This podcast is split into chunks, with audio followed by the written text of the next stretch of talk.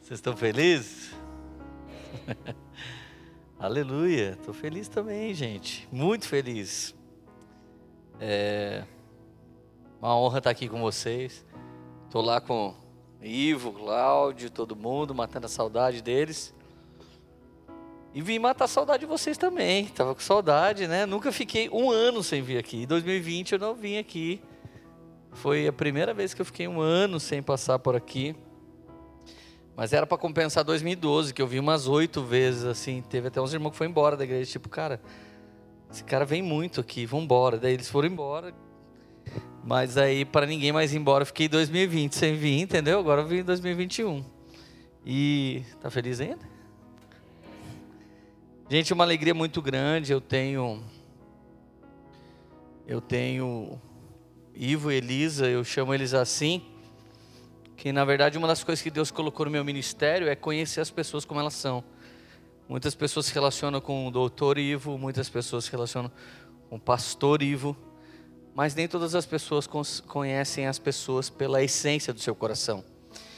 É, uma das coisas que Deus confiou ao nosso ministério é estar na mesa das pessoas até que elas se tornem elas mesmas ou elas simplesmente liberem quem elas são.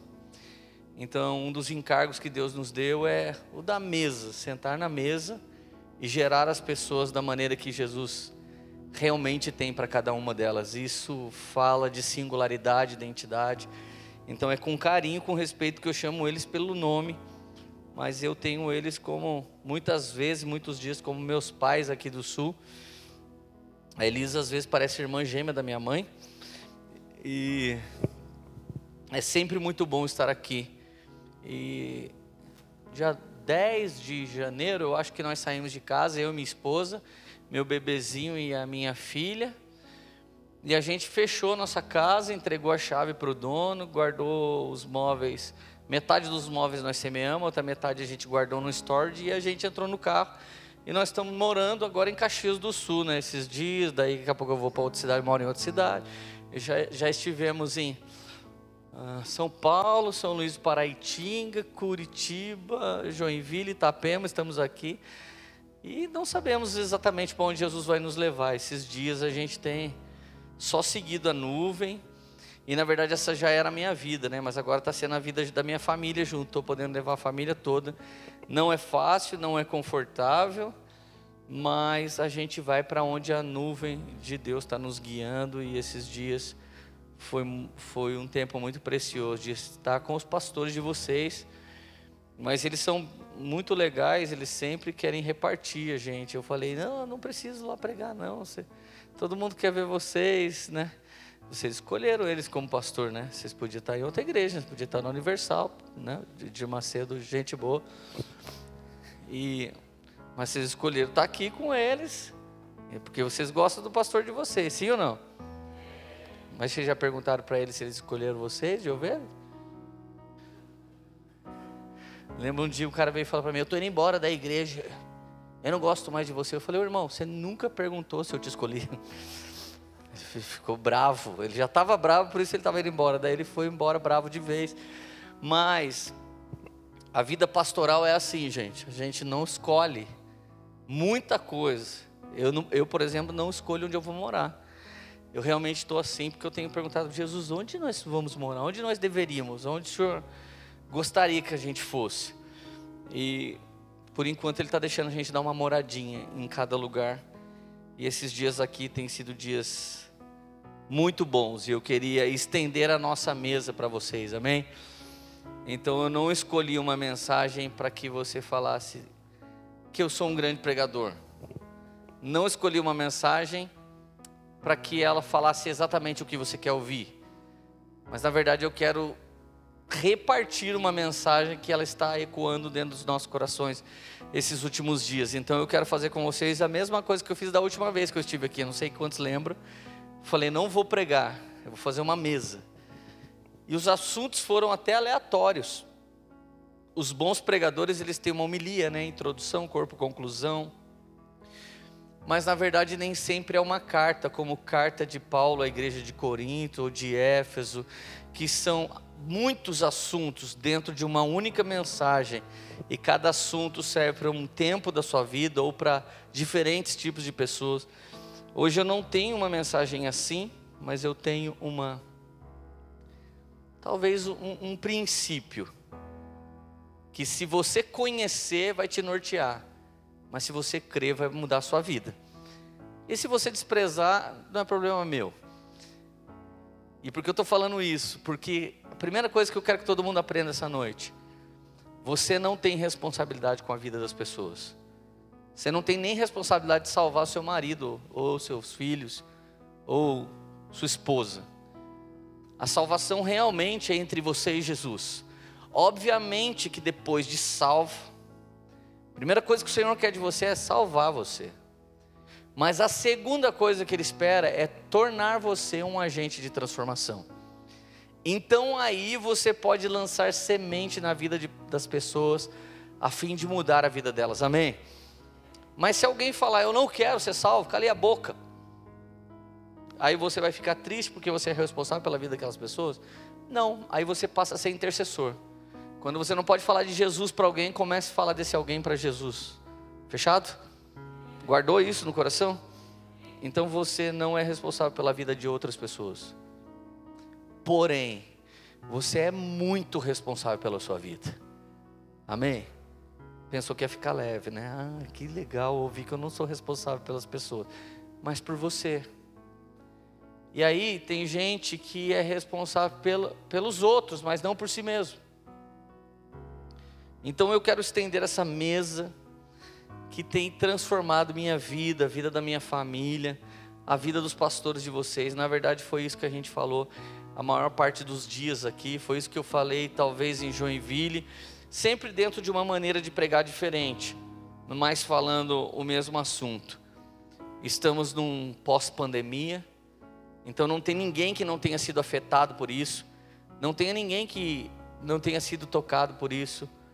Então nós precisamos de um protagonismo. A igreja de Jesus precisa nesse exato momento saber que armas usar, que atitude ter, que intrepidez ter, com que ter e com que não dar nem bola e não se preocupar. Você não pode gastar energia com aquilo que você não pode transformar. Não pode gastar sua mente, seu dinheiro, sua disposição com aquilo que não pode mudar. Então, ao longo de 21 anos pastoreando, eu tive que aprender que quando Deus e o Espírito Santo e Jesus não mudam uma pessoa, eu e você não podemos mudar. Tem muita gente que quer depositar nas nossas costas a responsabilidade de mudar a vida deles. Então, às vezes encontramos ex-crentes, hoje até ex-pastores. E às vezes esses caras olham para mim, olham para o pastor Ivo, olham para o pastor Cláudio, telefona para a gente e fala assim: Gão, se você não vier na minha casa agora, eu vou morrer. Cara, e o dia que você não conseguir atender o telefone, ele vai morrer? É muito peso que as pessoas colocam sobre pai, sobre mãe, sobre liderança, sobre pastores. Me lembro do pastor Luciano Subirá eh, recebeu uma ligação, uma senhora falou: Pastor, o senhor tem que vir aqui agora. Gente, como foi libertador ver essa história. Eu já fui um pastor que, além desse terno bonito que o pastor Ivo falou que eu usava, eu, eu não ia na academia. Porque eu pensava assim: se alguém me vê na academia, cara vai falar, ô louco, pastor na academia? Pastor tem que pastorear ovelhas. Cara, eu me lembro que eu tinha esse espírito de religiosidade. Então essa mulher ligou e falou, pastor Luciano Subirá, o senhor pode vir na minha casa agora, o senhor tem que vir na minha casa agora, porque senão meu casamento vai acabar. Aí o pastor respondeu, agora eu não posso, irmã, mas depois eu te ligo. Ela falou, como que o senhor não pode? O que, que o senhor está fazendo que o senhor não pode vir aqui? Ele falou, não posso, irmã, estou ocupado mas assim que eu desocupar, eu te ligo. O que o senhor está fazendo que o senhor não pode atender uma ovelha em desespero? Ele disse: Eu estou entrando no cinema com a minha família. O senhor está indo no cinema com a sua família, enquanto a minha família acaba. Sabe o que, que é, irmã?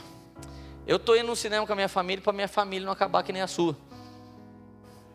E quando terminar o filme, e eu terminar de cuidar da minha família, eu vou cuidar da sua da sua família que a senhora estragou, ou o seu marido, ou sei lá quem, mas deixa eu cuidar da minha primeiro, depois eu vou aí. Então parece que eu e você fomos discipulados entendendo que o governo tem que nos dar coisa, que o vereador tem que nos dar coisa, que o prefeito tem que nos dar coisa, que o professor tem que dar meio ponto. Nós aprendemos que todo mundo tem que dar. Então hoje, quando eu escolho uma igreja, eu quero saber o que ela vai me dar. Quando eu escolho um pastor, eu quero saber o que eu vou ganhar. E na verdade, pode ser que a gente se esqueça o que a gente deveria levar, quem a gente deveria ser e o que a gente deveria entregar. Quando nós entendemos o protagonismo, a gente para de chorar e a gente começa a usar isso como energia para buscar algo mais alto, maior e mais poderoso. Em nome de Jesus, amém? Quem está feliz ainda? Então põe a mão no seu coração. Pai, no nome de Jesus, venha sobre nós com espírito de revelação, venha sobre nós com sabedoria, conhecimento que o teu espírito derrame em nós não apenas o querer, mas também o realizar. Desvia os nossos passos de tudo aquilo que não vem de ti e bitole nossos passos num trilho chamado a via do teu reino, e que todas as coisas aconteçam na estação correta, e tudo que a gente fizer venha prosperar, seja nosso relacionamento, nossa família, seja nossos negócios, seja nosso estudo, seja nossa casa, venha nos prosperar em todas as áreas da nossa vida, pelo poder do nome do Senhor Jesus. Amém. O tema da minha mensagem é local, high call. E na verdade eu usei esse termo em inglês porque a Bíblia em inglês existia um, uma explicação de um versículo que eu vou usar e de todas as Bíblias que eu fui ver a explicação, a melhor era de uma Bíblia em inglês. Eu quero pregar sobre um fundamento que ele pode definir na sua vida como low call ou high call, chamado mais baixo ou um chamado mais alto. Saiba que o Senhor não tem um chamado igual para a igreja. O, o Senhor tem um chamado hum, elementar para a igreja, mas você pode alcançar um chamado mais alto. Eu não sei se você conhece, se existe no Rio Grande do Sul. Isso não acontece com todo mundo que faz um curso público, mas com a grande maioria. O sujeito faz um concurso público e ele rala pra caramba para passar nesse concurso. Uma vez que ele passa, ninguém mais pode mexer com ele. Então você chega no banco público, alguém atende você quando quiser. Você chega no INSS, alguém atende você se quiser. Em qualquer lugar que existe alguém que fez um concurso público, ele tem estabilidade. E você não pode reclamar para o chefe dele, porque ninguém pode mandar ele embora. O contrário disso é um ambiente que a nova geração, ela está dentro dele. O ambiente de meritocracia, um ambiente que você colhe aquilo que você planta. Um ambiente que você alcança aquilo que você se dedica. Nesse ambiente as pessoas não ficam paradas, nesse ambiente as pessoas não se conformam. Nesse ambiente elas sempre querem mais. Uma coisa que eu noto pregando em muitos lugares é que as pessoas esperam uma coisa a nova geração espera uma coisa da mensagem: eu quero saber um novo nível da vontade de Deus. Eu quero saber uma coisa nova de Deus, porque eu quero ir mais alto com Deus. É interessante que alguns de nós acreditam num arrebatamento que vai nos fazer escapar de toda uma grande tribulação. Outros de nós não querem nem saber disso. Outros de nós quer ser tão santo que ainda que a gente passe pela grande tribulação, a gente passe firme com Jesus sabendo que nem mesmo um fio de cabelo da nossa cabeça será tocado. Leandro, no que, que você mais acredita? Eu vou te dizer no que eu acredito. Eu acredito que você deveria estar tão santo e preparado para ouvir a trombeta antes da grande tribulação e ter tanta fé a ponto de passar por ela todinha sem ser tocado por mal algum até que Jesus venha nos buscar. E uma verdade é, seja no arrebatamento antes ou depois, independente do qual você crê, vai se cumprir o que é vontade de Deus e teologia nenhuma pode mudar. Então, para mim, não interessa qual é o meu posicionamento. Então, presta atenção. Fala-se hoje, eu estou disponível. Em qualquer lugar que você for, alguém diz, eu estou disponível. O que eu mais escuto na igreja brasileira é: um cara de braço cruzado. E aí você fala, cara, e aí, como é que tá? Ah, tô bem, cara. E aí, essa igreja? Ah, firmeza. Mas eu já tô aqui há alguns anos, pastor. E, cara, tô aqui, ninguém me chama para nada. Ninguém me chama para louvor, ninguém me chama para líder de GC. Sabe, tô aqui, pastor. Quero ser cuidado, tô querendo ser cuidado. Gente, a fala da vez é: tô querendo ser cuidado. Deus amou o mundo de tal maneira que enviou seu filho para cuidar de você, até que você se torne um cuidador de pessoas que necessitam. Só que às vezes eu encontro no meio do caminho um cara que por 20 anos ele é ovelha, e ele está insatisfeito na igreja dizendo: pá, cara, estou aqui há 20 anos, meu pastor não cuida de mim. Ô irmão, com 20 anos de conversão, eu já sou apóstolo. Com 22 anos de conversão, eu já pastoreei. Com 20 anos de conversão, já plantei mais de 50 igrejas. Com 20 anos de conversão, de filho do meu pai e ovelha do meu pai com a minha mãe, eu virei pastor deles. Com 20 anos de conversão, eu parei de dar trabalho e comecei a trabalhar. Com 20 anos de conversão, eu parei de ser cuidado e comecei a cuidar.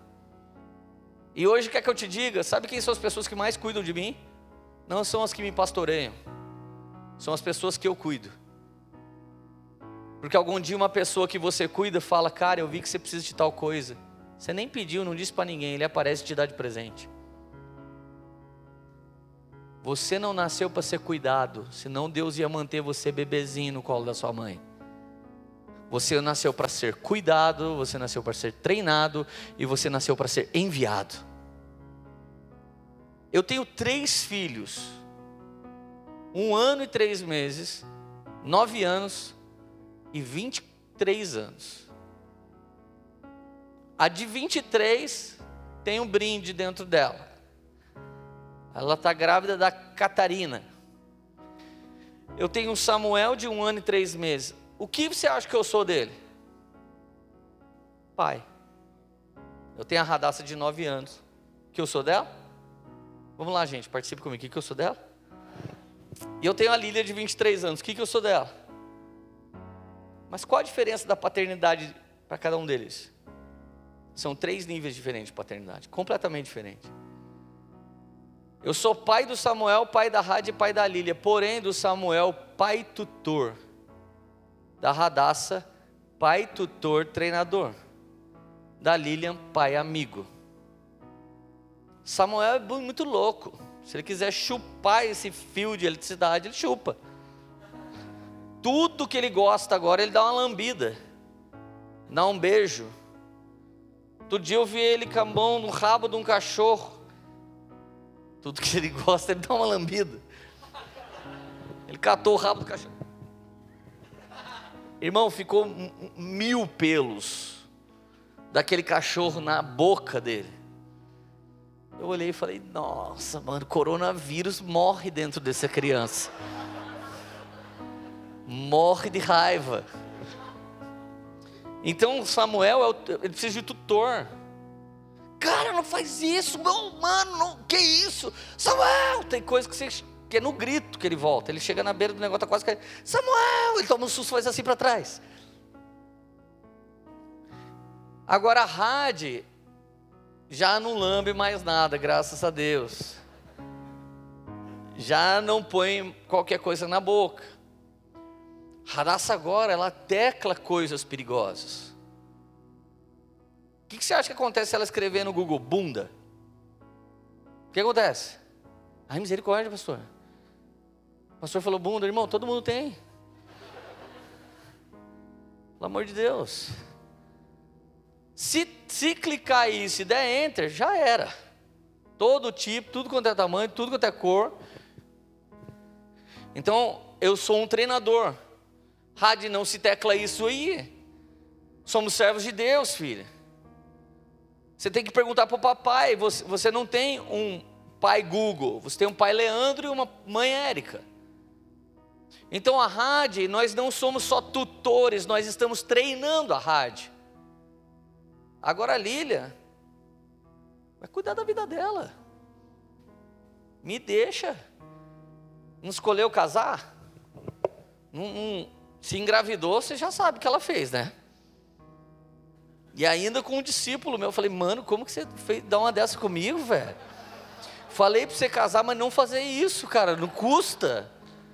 Custa ser consagradinho ao Senhor, não fazer essas coisas. Você me desrespeitou.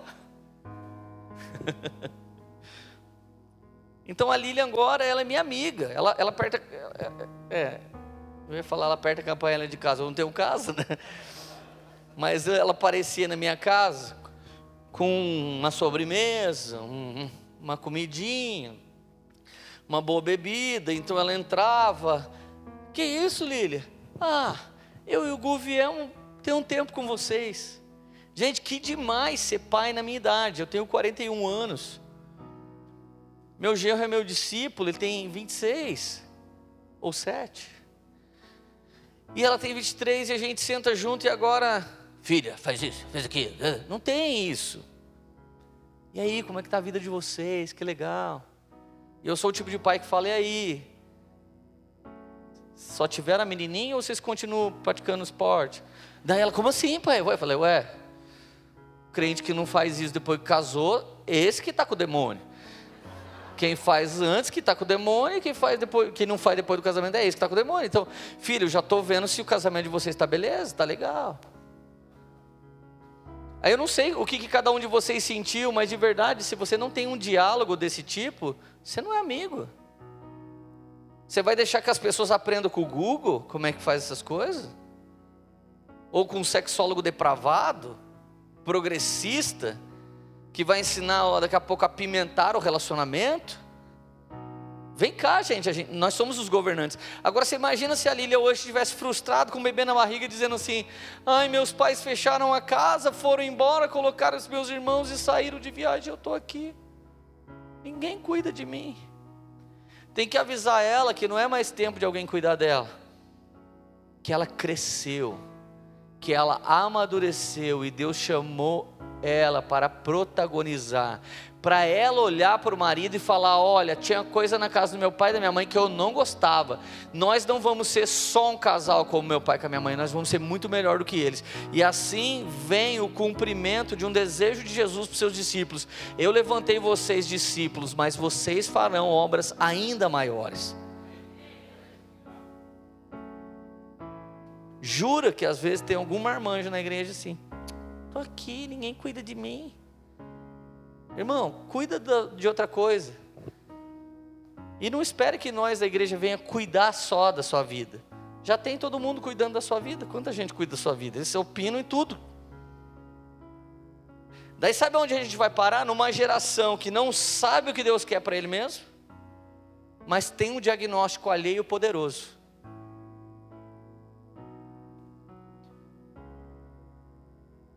Cara, eu já tive amigos que foram incríveis em estabelecer o reino de Deus. Agora a vida deles é dar diagnóstico alheio.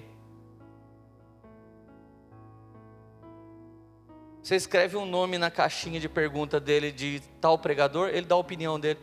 Ele é o Papa evangélico? Ele é algum profeta como Jeremias?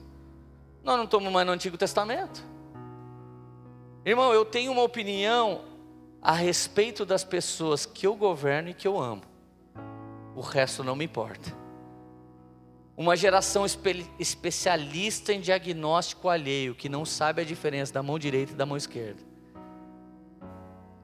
Que tem uma inquietação a um nível que tem que mudar de cônjuge, que tem que mudar de emprego, que tem que mudar todas as coisas ao redor e continua vazio. Ei, Deus tem muito menos para você cuidar do que você imagina.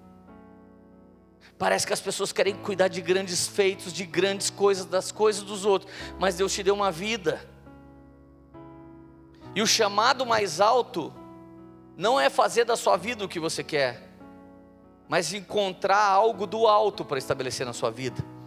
Aprendemos com os coaches, cuidado com a autossabotagem. Mas irmão, sempre receba a sabotagem do alto. Quando Jesus resolver te tratar, te provar, É o oleiro te moldando para te preparar para coisas ainda mais altas, em nome de Jesus. Vamos lá, alguém, gente. Então hoje existem pessoas falando, eu estou disponível. Mas a demonstração não pode ser essa, estou disponível, ninguém me chama. Existe uma coisa mais alta do que disponível, é disposto. Eu estou disposto. Disponível é alguém esperando, disposto é alguém cheio de esperança. Disponível é alguém parado, disposto é alguém em movimento. Cara, teve um dia que eu ia pregar em conferência, daqui a pouco eu via no cartaz, Luciano subirá. Eu chegava para os caras e falava, que dia que ele prega? Ah, você prega de manhã, ele prega à noite. É mesmo? Quem que vai buscar ele no aeroporto? Ah, eu acho que é o pessoal. Posso buscar ele no aeroporto? Não, mas você é um pregador, cara, fica aqui. Vai ter mesa o dia todo, você fica com as pessoas. Cara, deixa eu buscar ele no aeroporto. Daí nessa eu já ligava para ele, mano, faz o seguinte, fala para os caras que você quer que eu vá buscar você no aeroporto. Fala que eles não precisam se incomodar, diz para eles que pode economizar o dinheiro da gasolina, do pedágio. Eu busco você no aeroporto, quero ter um tempo com você. Daí ao mesmo tempo eu voltava lá e falava, ó, ele falou para mim que é para eu buscar ele. Daí ele falava para os caras, ó, deixa o Leandro vir me buscar. Eu sou pastor também prego, também vou em conferência, mas eu persigo algo mais alto. Eu posso ser pastor honrado num monte de lugar, mas por um homem maior que eu, eu sou um diácono. Eu quero servir, então fui buscar ele. E voltei. E bem nesse dia foi top, porque ele estava 38 dias de jejum. Então ele estava muito debilitado. Ele não conseguia carregar a mochila dele. Então eu tive que não só buscar, mas andava com a mochila para lá e para cá, meio que fazendo a vez de segurança, onde ele ia, eu ia. O caminho que eu não abria no meio da galera para sair, eu abria para ele.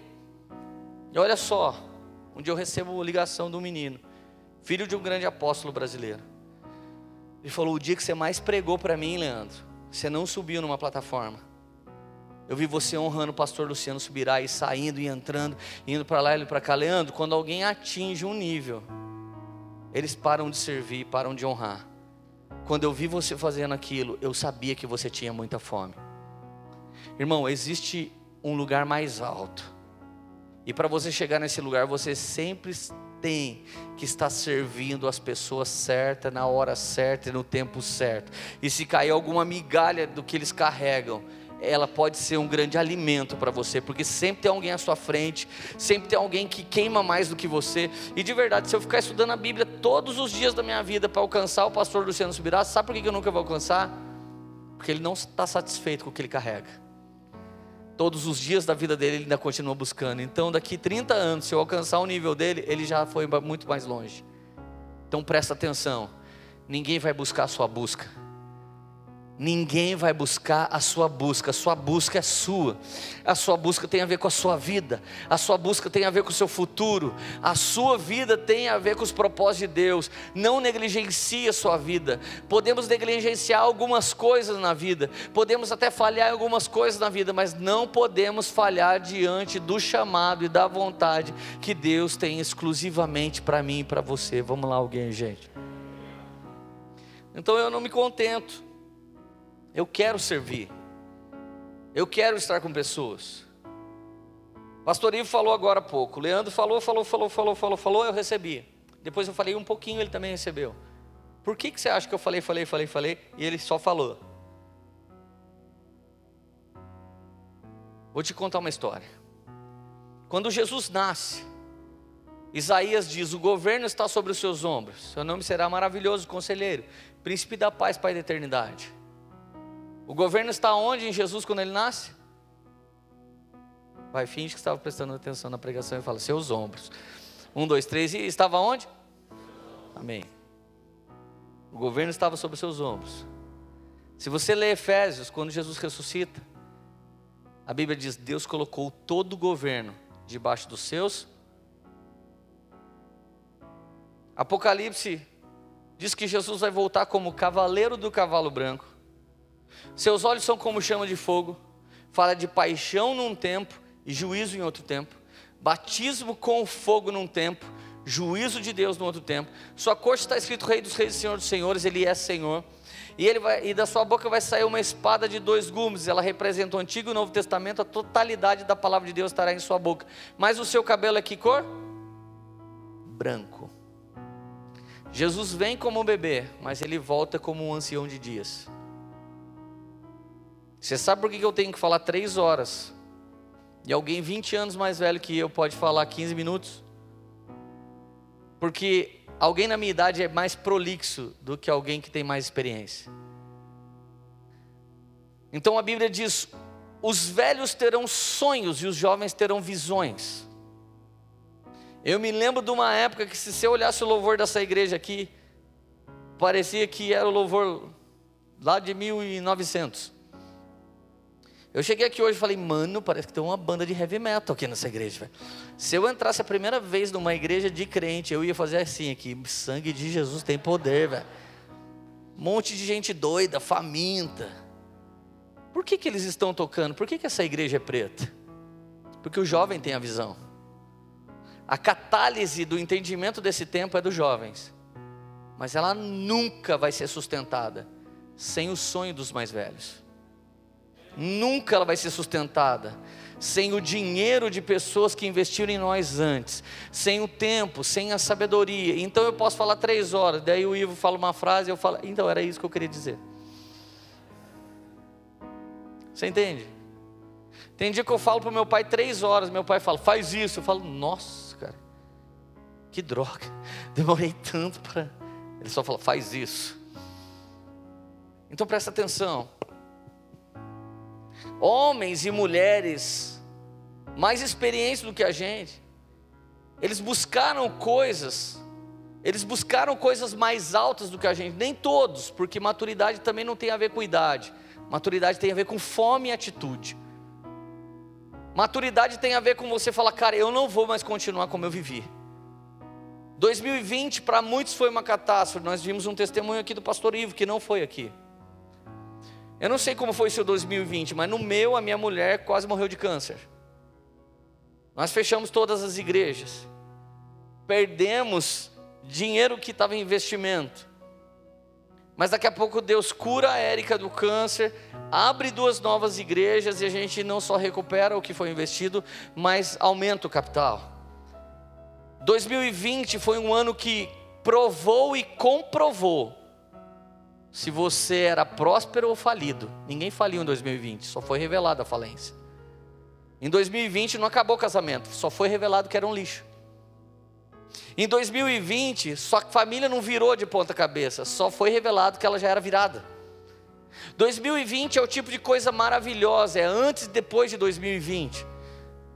2020 é algo que abala o abalável, mas permanece em você o inabalável. O abalável é um chamado inexistente, o inabalável é um chamado mais alto. Você está entendendo? Diga, diz amém aí. Então chegou um tempo de você decidir se você gosta mais de mentira gourmet ou de verdade dura. Quantas vezes eu feri pessoas por ser verdadeiro? Eu descia a escada, alguém chegava para mim, lê, eu tenho um livro que você precisa ler. Sabe o que eu respondi?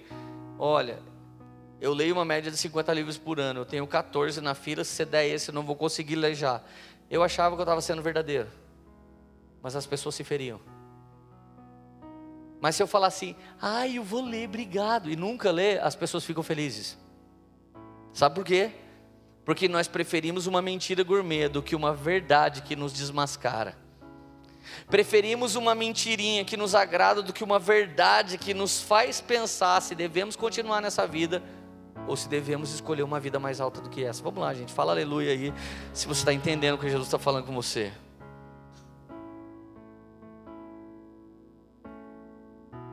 Lê, então é errado eu fazer um concurso público. Eu quero estabilidade. Gente, o único lugar de estabilidade é em Deus. Só Ele é ontem, hoje e eternamente. Só Sua palavra dura para sempre. Só Sua misericórdia se renova a cada manhã. Só o Seu amor é eterno. Fora de Deus não existe estabilidade para nada e nem ninguém. Nada e nem ninguém. Talvez se eu buscar estabilidade, aconteça comigo o que acontece naquele negocinho que vê como é que está o seu coração. Quando que dá estabilidade? Agora pronto. Não vai sofrer mais, ninguém vai te perseguir, você não vai invejar que o Inter está quase ganhando o Campeonato Brasileiro. Entendeu? Pelo menos o Juventude foi campeão, aleluia. Tô brincando, gente. Jesus não joga futebol, tá bem? Ele diz tira a trave, lança a rede, parar a bola. É. É uma piada, tá, gente? gente, você é responsável pela vida que você vive ou você está à deriva? Ah, não sei, Lê, para onde eu estou indo. Você está tá indo para onde Deus está te levando?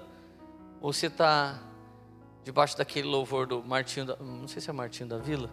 Deixa a vida me levar, vida leva. Eu já escutou esse louvor? Tem irmão que parece que escuta. Porque você vai ver na vida dele, ele está deixando a vida levar. Agora presta atenção. Mateus capítulo 22, versículo 2. O reino dos céus é. Toda vez que você lê uma parábola que diz o reino dos céus é, essa parábola está falando do presente momento dos cristãos. Toda vez que você lê uma parábola que está escrito o reino de Deus será, está falando do futuro dos cristãos. Amém? Errou o é e o será, você não interpreta a parábola do jeito que Deus quer. Então tem gente querendo falar como vai ser o céu, como vai ser no céu, como vai ser o futuro. O único jeito de você saber é ler as, as parábolas e compreender, segundo o que Jesus realmente disse. As que dizem, o reino de Deus será.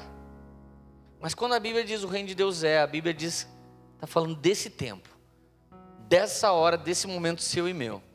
O reino de Deus é semelhante, então não é exatamente, é parecido com essa história. Um rei que preparou uma festa de casamento para seu filho. Já sabe quem é o rei, sim ou não?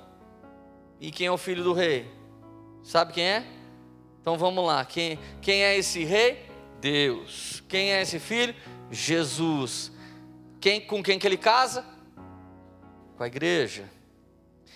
O reino dos céus é semelhante a um rei que preparou uma festa de casamento para seu filho enviou seus servos a chamar convidados para a festa. Mas estes não quiseram vir. Versículo 5 agora. Os convidados não se importaram e se foram, um para seu campo, outro para o seu negócio. Deus tem um plano. Seu plano é uma família para Ele mesmo uma morada para o seu espírito e uma noiva para seu filho. A família de Deus será formada quando nós entrarmos de maneira triunfal na presença de Deus. Você já viu quando a noiva entra, o que acontece? O noivo entra, nem sempre a gente dá bola. Mas quando a noiva entra, todo mundo fica de pé. Assim será quando a igreja for se casar com Jesus. E o Senhor saiu e convidou pessoas para essa festa. Gente, começa aqui o mistério. Ser convidado para a festa é low call. Ser convidado para a festa fala de salvação. Note que ele enviou seus servos para chamar os convidados para a festa, mas esses não quiseram ouvir. Só essa parte já refuta uma vez salvo, salvo para sempre. O Senhor chama as pessoas para salvação. Ele quer dar a salvação de graça. Você não pode tomar minha salvação. Eu não posso tomar a sua, mas nós podemos jogá-la fora. Nós podemos dizer: Não te quero, Jesus. E nós estamos numa época em que 95% dos cristãos são calvinistas. E eles começam a pregar uma vez salvo, salvo para sempre. É por isso que a gente tem um monte de desviado sem temor nenhum falando: Eu já sou salvo. eu sou salvo. Tá certo, irmão? Caso 800 vezes, sou salvo. Dou o dízimo. Eu me sinto bem quando eu levo envelope lá para Jesus. Que evangelho a gente está lendo? Não tem um versículo que diz uma vez salvo, salvo para si. Nenhum. E eu não estou dizendo que eu sou anticalvinista, pelo amor de Deus. Existem muitas coisas que só a linha calvinista me explica. Eu sou livre, gente. Eu não sou dessa linha ou daquela linha. Eu penso. A primeira vez que eu li a Bíblia, sabe que texto eu li? Parábola do filho pródigo. Adivinha por quê? Porque eu cheguei na igreja louco, maluco, drogado, noia, aceitei Jesus, mudei de vida. Daí eu perguntei para algum crente, cara, que palavra você acha que eu devia ler da Bíblia? Você acha que ele buscou Deus e pensou, Deus, dá uma palavra para o Leandro que tem a ver com o futuro dele? Não, ele já olhou na face e falou, ó, leia essa, filho pródigo. Eu não entendi. Filho pródigo é o desgraçado que arrebenta com tudo, e daí vai lá, o pai ama ele. Falei, caramba, mano, esse cara quis dizer que eu sou filho pródigo, mas eu nem era daqui, como é que eu saí e desandei tudo? Só que olha como é que é a minha cabeça, gente. Quando eu li o título, epígrafe, Parábola do Filho Pródigo, você começa a ler o texto induzido a olhar para quem? Por irmão mais velho? Sim ou não? Por bom pai? Sim ou não? Para quem? Por pródigo, você só olha para ele. Agora pensa comigo, não existe aquele título. Quando Jesus contou essa história, ele queria ensinar três coisas. O de dentro não é grato, o que saiu também não é, só Deus é bom em todo o tempo, Ele é bom. O que estava dentro queria as coisas do Pai, e o que voltou só voltou porque queria de novo as coisas do Pai. Ou seja, nós somos tudo interesseiros, e se não é Deus nos dando um novo nascimento, a gente só vai na igreja para saber o que Ele tem para dar para essa semana, e não quer saber o futuro de ter um anel no dedo, uma sandália calçada e poder reinar o reino dele. Essa é a verdade sobre nós e essa é a verdade sobre Deus. Mas eu e você não podemos ver isso porque o título nos induz a pensar o que um concílio de algum dia da vida foi decidido por papas como a Bíblia deveria ser interpretada. Esse é o meu problema. Eu fico lá falando para Jesus: o Senhor escreveu esse livro por meio de homens cheios do Espírito Santo. Eu quero receber desse Espírito Santo para eu entender exatamente o que o Senhor disse. Não quero ser induzido por pentecostalismo, tradicionalismo, escapismo ou triunfalismo. Eu quero estar no centro da Sua vontade. O que o Senhor tem para mim. Revela os segredos desse livro. Não dá para ler esse livro sem o Teu Espírito Santo. Me dá o Espírito de revelação e eu fico lá no texto até que Deus fale comigo. Cara, ser conduzido e induzido é só só ser convidado para o casamento, mas desejar por mais é falar: eu não quero ser qualquer crentinho sendo salvo, eu quero ser a noiva de Cristo, quero me assentar em tronos e julgar a terra junto com meu amado Jesus Cristo para todo sempre. Mas isso não depende de mim, isso depende de você. Então eu comecei a ler a Bíblia com olhos do Espírito Santo e não com os meus. E quantas vezes eu já preguei sobre essa passagem que eu acabei de citar, parábola do filho pródigo. E eu preguei uma mensagem diferente. Já preguei sobre o pródigo voltando, já preguei sobre os problemas do irmão de dentro, já preguei sobre o bom amor do pai, já preguei sobre os três. Já tirei várias lições para o meu dia a dia naquele dia. Mas a verdade é que ser convidado para o banquete é ser convidado para ser salvo. Decidi que você não quer só o banquete, mas que você quer ser a noiva, é algo que tem a ver com a sua fome. Apocalipse 19, versículo 7, se eu não me engano, a Bíblia diz assim: Para se vestir, a igreja recebeu um vestido fino de linho. Esse vestido são as obras justas do santo. Olha que louco. Tem gente que acredita que porque ele é salvo, ele vai herdar todas as coisas de Jesus Cristo no céu, porque um dia ele entregou a vida dele para Jesus. Agora pensa comigo, eu estou atravessando a rua, eu sou um drogado. Estava aqui na rua de trás, fumando um beckzinho e tomando um goró.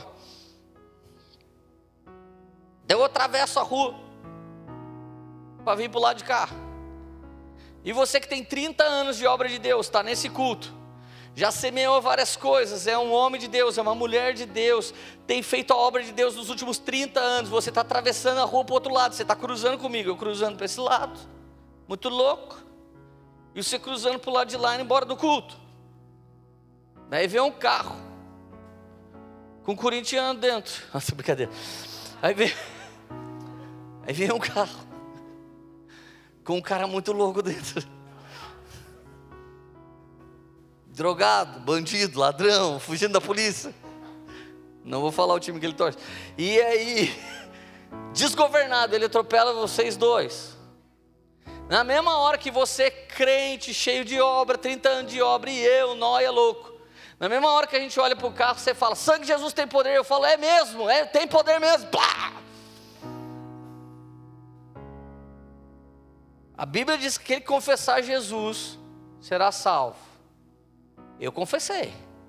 Aos 47 do segundo tempo, confessei Jesus. Me responde, nós dois fomos salvos?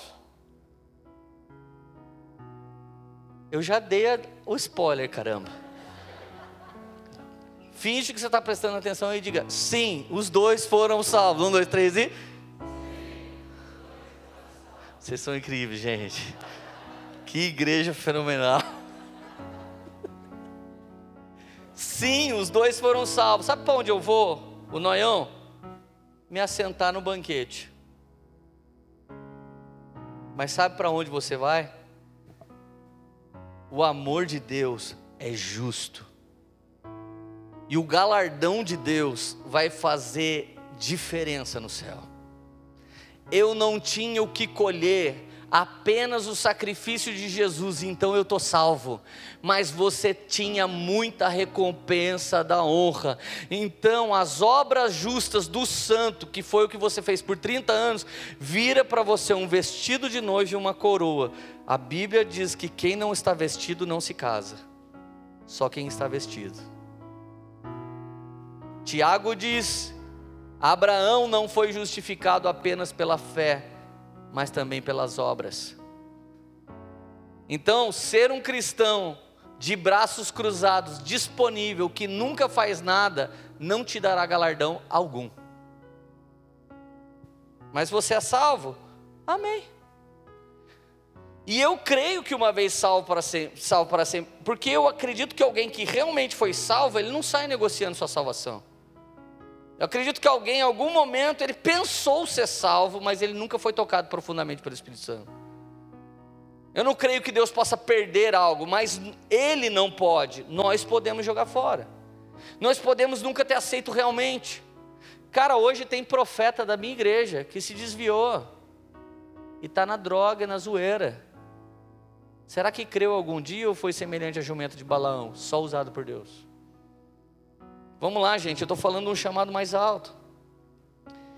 Quando Deus liberou o livre-arbítrio, quando Ele fez o Éden, fez tudo perfeito, e Ele disse para você: 99% do que tem aqui, você está vendo, é sim. O nome daquela árvore ali é não. Don't touch. Você não pode tocar.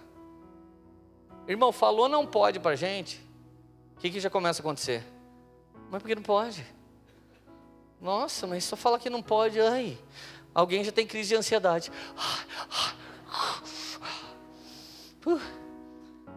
É só falar, não olha que eu olho. Paulo falou sobre isso. O pecado que nem era pecado dentro de mim foi avivado pela lei. Quando eu li a lei e vi o que era pecado, eu falei, nossa.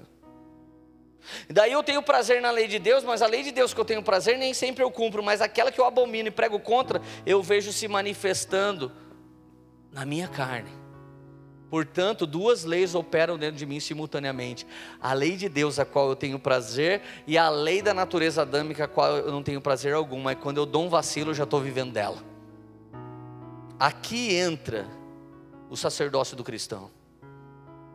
Está tudo pronto para você vencer, mas você decide se vence, se entra, e se a sua colheita é 30, 60 ou 100 por um recalcada, sacudida e transbordante. Quer saber mais sobre isso? Estude uma doutrina do cristianismo chamada princípio trino.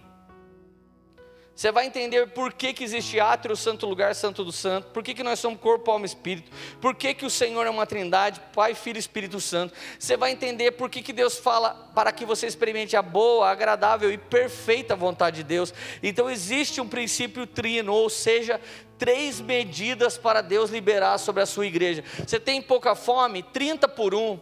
Você tem uma fome além do normal? 60 por um. Mas você é indignado e você quer mais 100 por um, recalcado, sacudido e transbordante. Não fique satisfeito com a vida que você viveu até aqui, pelo amor de Deus. Decida que 2021 é um ano de maior transformação de Deus sobre a sua vida pessoal, sobre a sua família, sobre a sua casa, sobre os seus negócios, sobre o seu casamento, sobre sua mente, sobre o seu coração, sobre os seus relacionamentos. Deus não negou para mim e para você a sua porção mais alta. Eu não quero, não quero continuar no lugar que eu estou agora. A árvore podia ser chamada do livre-arbítrio? Não concordo. Mas podia ser chamado a árvore do direito de escolha. Podia se chamar autorresponsabilidade. Irmão, não seria amor de Deus ele te condicionar a fazer tudo. Você seria um robô e não um ser humano livre. Deus fazer você para dar tudo errado, ou Deus fazer você para dar tudo certo, que escolha você teve? Que amor é esse? Você crê que Deus não ama e Deus é amor? A Bíblia diz que Ele é amor. Olha o spoiler. Você crê que Deus ama ou que Deus é amor? Deus é amor. Você consegue imaginar um Deus de amor fazendo um cara para ir para o inferno? Ele pode, porque Ele é Deus. Mas eu não consigo imaginar porque a Bíblia não diz que ele predestinou pessoas para o inferno. A Bíblia diz assim: ele predestinou a todos nós para filhos, segundo a imagem do seu filho unigênito.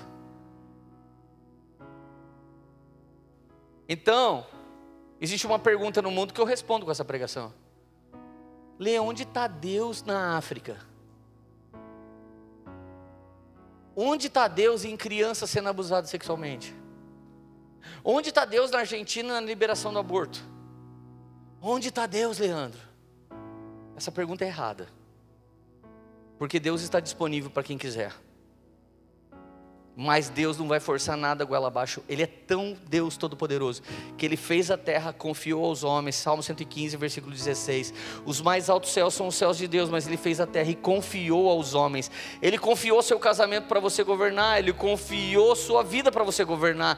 Ele não palpitou. Ele te liberou para escolher. Então, quando escolhemos errado ou escolhemos que Deus saísse, por que perguntamos onde está Deus? Deus está lá onde a gente deixou. Deus está lá naquela bifurcação que ele foi para a direita, a gente escolheu para a esquerda.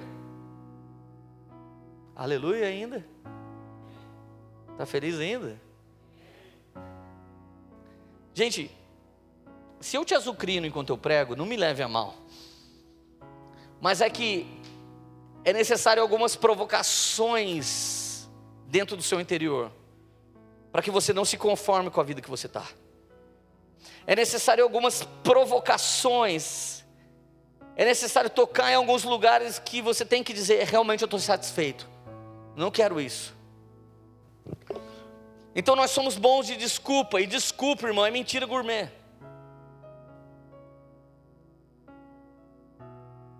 Desculpa é mentira gourmet. Quem é bom em desculpa, irmão, não deve ser bom em mais nada. Chegou a hora da gente ser bom em dar um jeito. Chegou a hora de ser bom em dar uma resposta, não mais em dar desculpa. Lucas, capítulo 14, versículo 15. Ele é um paradoxo, segundo a ótica de Lucas, do mesmo texto que eu li até agora de Mateus. Versículo 15. Ao ouvir tais palavras, um dos homens à mesa com Jesus lhe, lhe disse: Bem-aventurado aquele que participar do banquete do reino de Deus. Irmão, se você só for salvo, a Bíblia te chama de bem-aventurado. Sabe o que vai acontecer comigo quando atravessei a rua de trás aqui e falei: o sangue de Jesus tem poder e fui salvo? O blindex do céu vai fechar atrás de mim, assim, ó. A hora que eu der o passo, o blindex fecha. Aí a Bíblia diz: e ficarão os de fora, os idólatras, os arrogantes, os prepotentes, os feiticeiros, os caluniadores, lá, lá, lá, lá, cara, sendo útil eu vou virar para cá, vou ver o blindex, irmão. O resto, ó, toda a gentalha para fora. O salvo, não interessa se eu fui o último. Não interessa se eu não tenho um miserável galardão. O galardão de Jesus me botou para dentro. O galardão de Jesus me colocou para dentro. As orações da minha mãe me colocaram para dentro. O clamor do meu pai, o clamor do meu irmão, enquanto ele estava na presença de Deus, eu nunca estive, ele clamou. E um dia ele vai chegar na glória e ele vai ver, eu estou aqui. Inclusive eu posso abrir, já que eu estou aqui na porta, não é São Pedro que é o porteiro do céu, é o último que é salvo, entendeu?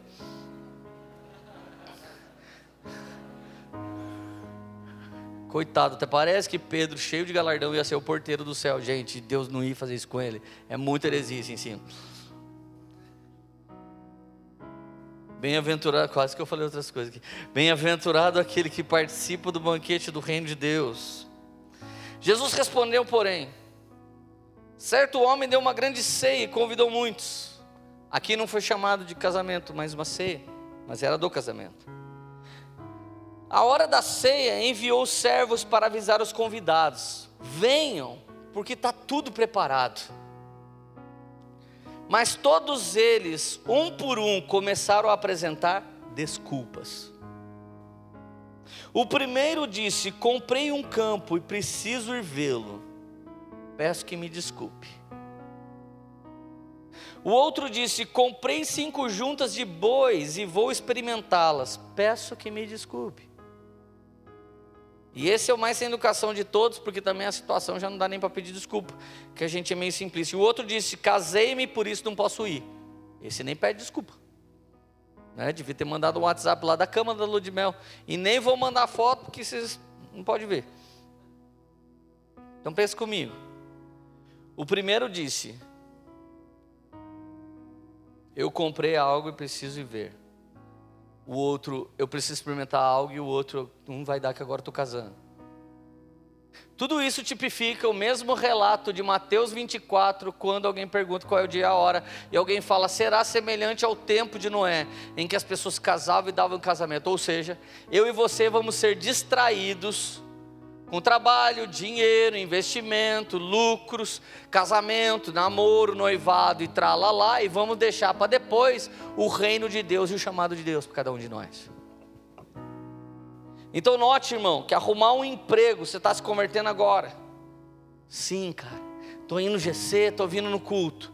Se você conseguir um emprego de motoboy, de noite, no iFood, é do demônio. Sabe por quê?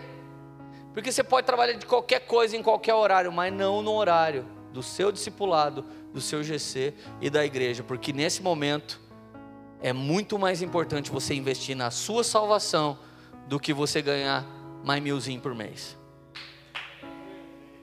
Quanta gente eu conheci que na miséria serviu Jesus, conseguiu um emprego, falou: Ei Jesus, vou experimentar minhas juntas de boi. Quanta gente, enquanto estava encalhado, estava na igreja orando. Conhece um namoradinho saramundenco, mais ou menos? Some. É sério que nós estamos trocando o reino de Deus por uma noite? Por um emprego? Mateus 6,33: Buscai primeiro o reino de Deus, a sua justiça, e tudo mais lhe será acrescentado. Gente, nunca faça a oração que eu fiz há 22 anos atrás. 22 anos atrás eu aceitei Jesus, me converti, fiquei alucinado na pregação. Aí o pastor falou assim: pega o envelope e coloque seu melhor. Eu não tinha um miserável de um real. Sabe o que eu fiz? Eu abri o envelope e falei: Deus, eu coloco nesse envelope, eu não faço essa oração, irmão. Eu, minha família e tudo que o Senhor me der. Fui lá e levei, entreguei. E quando ele pede agora? Sai, entra no carro e vai para a terra que eu vou te mostrar. É resposta de oração de 22 anos atrás. É o boleto da oferta que eu entreguei há 22 anos atrás. Pense em coisas que você já orou. Deus um dia vai te pedir. Deus dá condição de eu semear com força nessa igreja. Orou, né, safado? E agora você tem e não faz. Deus está vendo. E eu não sei nem porque eu estou falando isso. Irmãos, Daí eu fui no outro culto. Tava rolando uma adoração que nem hoje à noite aqui. Eu fui lá e falei: Deus, eu te dou tudo. Deus falou: Lê, você não tem nada. Eu falei: Ô louco, Deus. Pega leve, meu. Não, não machuque as pessoas. Eu posso me sentir mal e trocar de Deus, porque as pessoas, quando se sentem mal com o líder de uma igreja, trocam de igreja. Eu falei, o senhor sabe que eu não estou falando heresia. Caim um dia se sentiu mal com o senhor, ele, ele quis trocar, não tinha outro Deus, não tinha outra igreja, então ele não trocou, ele diabrou e foi lá e matou o irmão dele que estava bem com o senhor. Deus não fala assim comigo, Deus se ofende, as pessoas. Falei, Deus, quero te dar tudo, eu te dou tudo, eu quero ser seu. Aí ele falou: Lê, você não tem nada, você acabou com o seu casamento, seu emprego está naufragando, a bike que você está emprestada do seu irmão, o que, que você tem? Eu falei: Verdade, Deus, não tenho nada. Ô, gente, é tão bom você se deparar que você não entregou tudo para Deus, mas que você ferrou sua vida toda e agora você precisa de Deus. É muito bom você chegar nesse lugar. É um lugar que você não pode culpar ninguém, irmão é um lugar de autorresponsabilidade. E quer que eu te diga uma coisa? Sabe o que, que nós, pastores, vivemos hoje? Tudo que a gente fizer de certo, sabe o que vocês vão falar? Glória a quem? Glória a Deus. E o dia que a gente tropeçar, sabe o que, que vocês falam? Você viu o que o Leandro fez? Rapazinho era le... gente boa. Eu achava ele meio estranho. Eu já meio que sabia que ele ia fazer isso. Não é? É assim, irmão. Diagnóstico alheio. Eu também tenho. Sou profissional nisso. Quem que não? A gente sempre sabe da vida dos outros. Mas preste atenção. Eu já sei que se eu fizer o que Jesus quer, as pessoas vão falar glória a Deus. E sei que se eu parar de ouvi-lo, escolher errado, a culpa é minha. Isso é autorresponsabilidade, irmãos. Você tem que encarar. De Deus não se zomba. Gálatas 6. O que o homem plantar, isso ele colherá. Irmãos, pelo amor de Jesus, não zombe do Senhor. Está plantando bênção, está lançando palavra, ainda que regadas com lágrima, com alegria, você vai ceifar, amém? Mas o que você plantar de ruim também vai colher. Então é melhor se amarrar, é melhor se amordaçar, não responder ainda que alguém te acuse, ainda que alguém te persiga, ainda que injustamente alguém fale uma coisa e você possa provar o contrário, não haja. Esse papo de que quem cala consente não é versículo bíblico. Quem cala confia no Senhor e entrega para o Senhor a vingança. Você não é um justiceiro church, você é ovelha.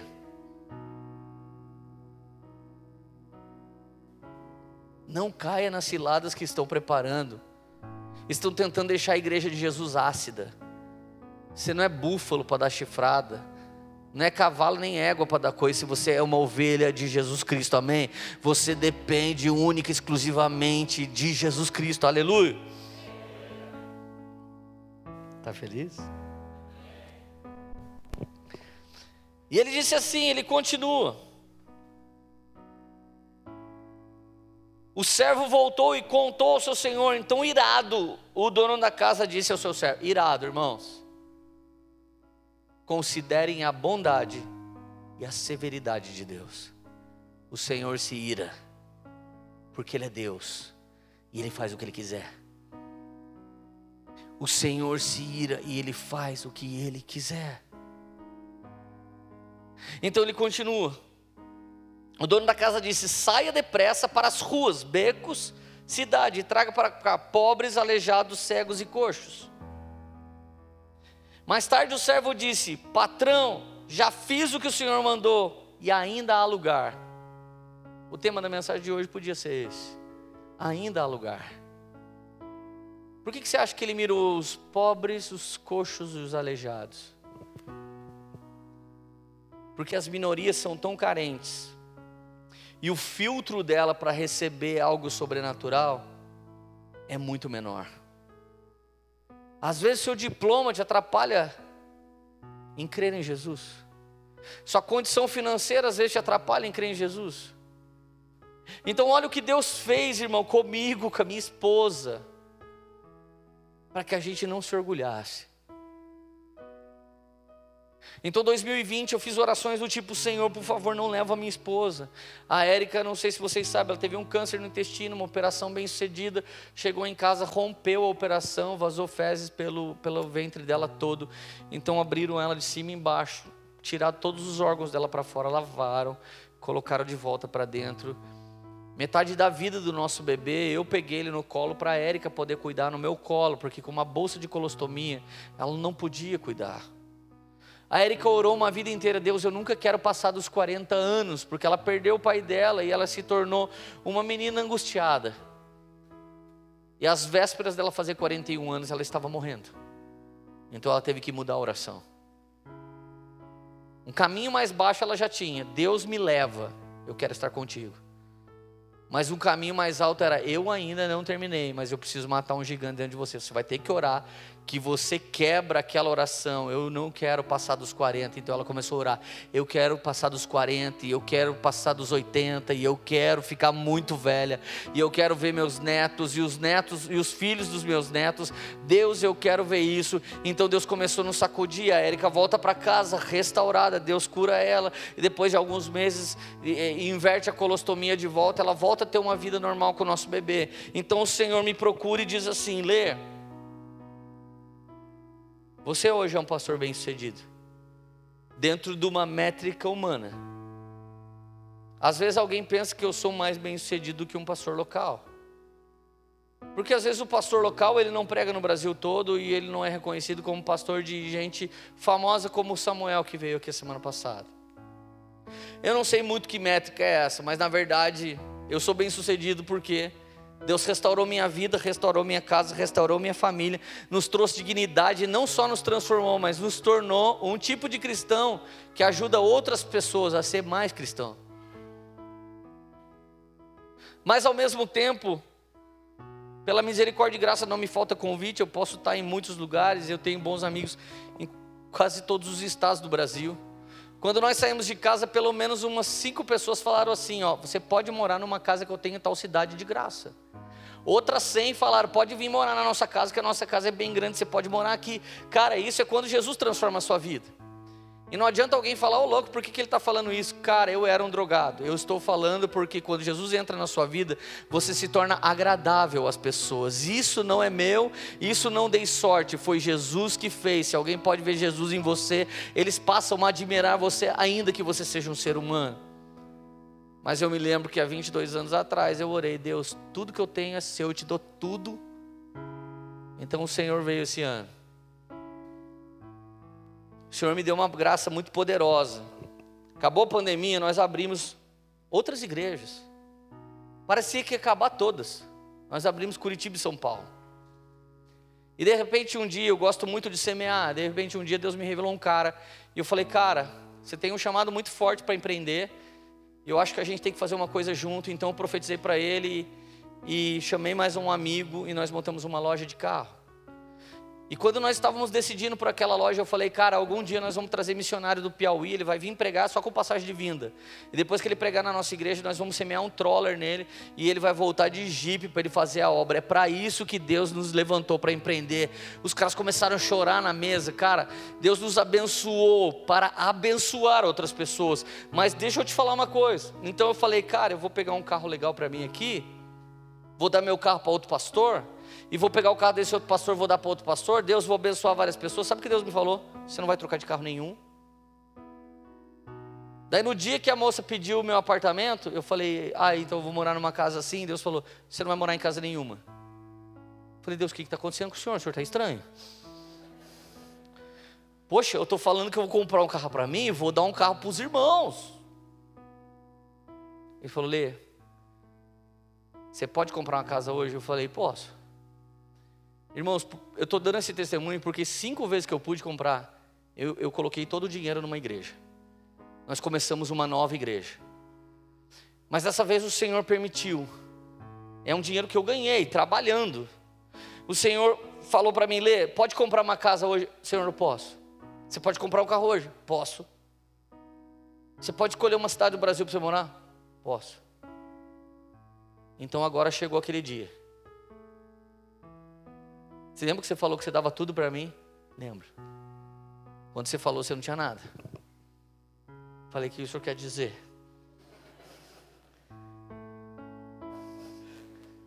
Ele falou: Você não vai comprar uma casa, você não vai trocar de carro, e eu não vou te falar onde você vai morar. Você pode sair de Taubaté, entrar dentro do seu carro e começar a andar para os lugares que eu vou te levar. Falei, caraca, Jesus. Falei, Jesus, eu posso. Daí eu fui falar com a minha esposa. Você já sabe o que aconteceu, né? Falei, amor, Deus falou para mim que a gente vai fazer isso. Ela falou, Deus falou mesmo. Falei, falou? Como é que eu vou fazer com as crianças? Falei, ele não falou. Lê, a gente tem um bebê que dorme num quartinho. Eu falei, compra um bercinho de montar. Se Deus deixar a gente comprar. Lê, o que eu vou fazer com o meu bebê? Eu falei, amor, fala pro Deus que botou o filho dele na manjedoura. Ela falou, caramba. Eu falei, amor, para de falar que eu estou muito profético. A nossa vida vai só piorar se a gente continuar falando. Vamos entrar no carro, vamos sair. Ela falou, vamos. Só que minha esposa, como qualquer mulher, ela falou, ela já entrou no carro assim. Deus, o que, que a gente vai fazer? E eu, como qualquer homem por dentro, estava pensando, o que é, Deus, o que, que vai fazer? Mas não faz, não põe para fora, entendeu? Porque nós é macho. Tchê. Barbaridade, tchê, aqui é galo, velho. Gaúcho que é gaúcho não come mel.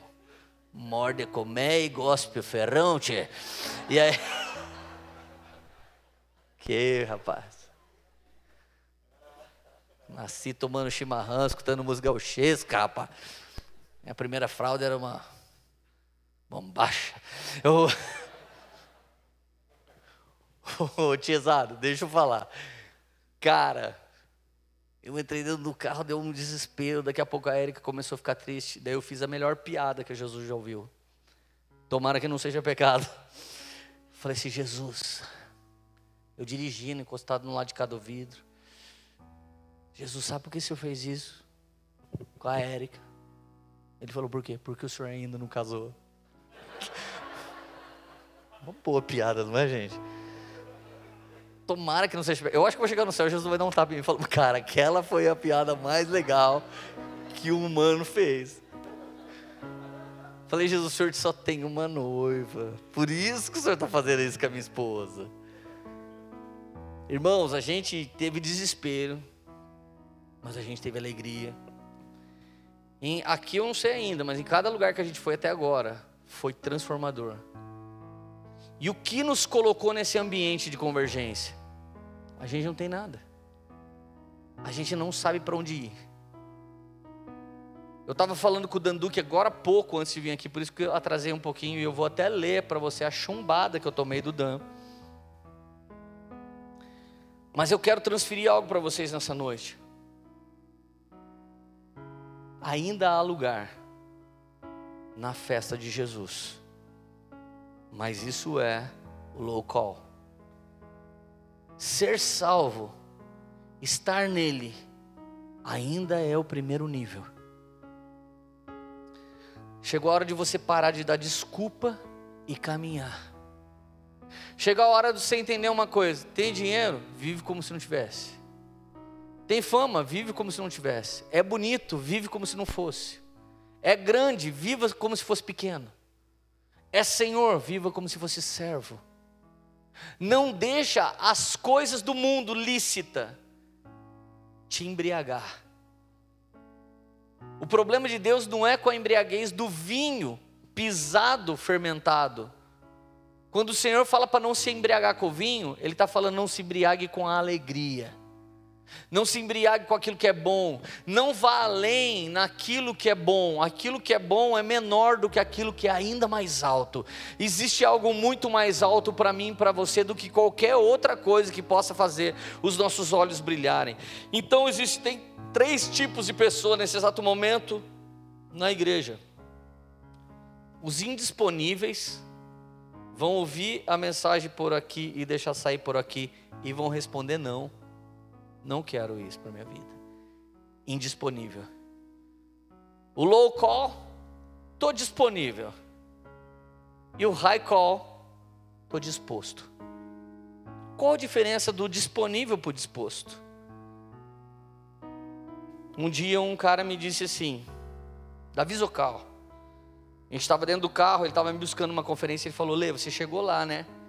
Falei, lá na onde? Você hoje está pregando com grandes pregadores do Brasil, como é isso? Falei, eu não cheguei lá. Chegar lá é ter um chamado como o do Danduque. São muitos anos lá sem errar. São muitos anos lá sem jogar fora.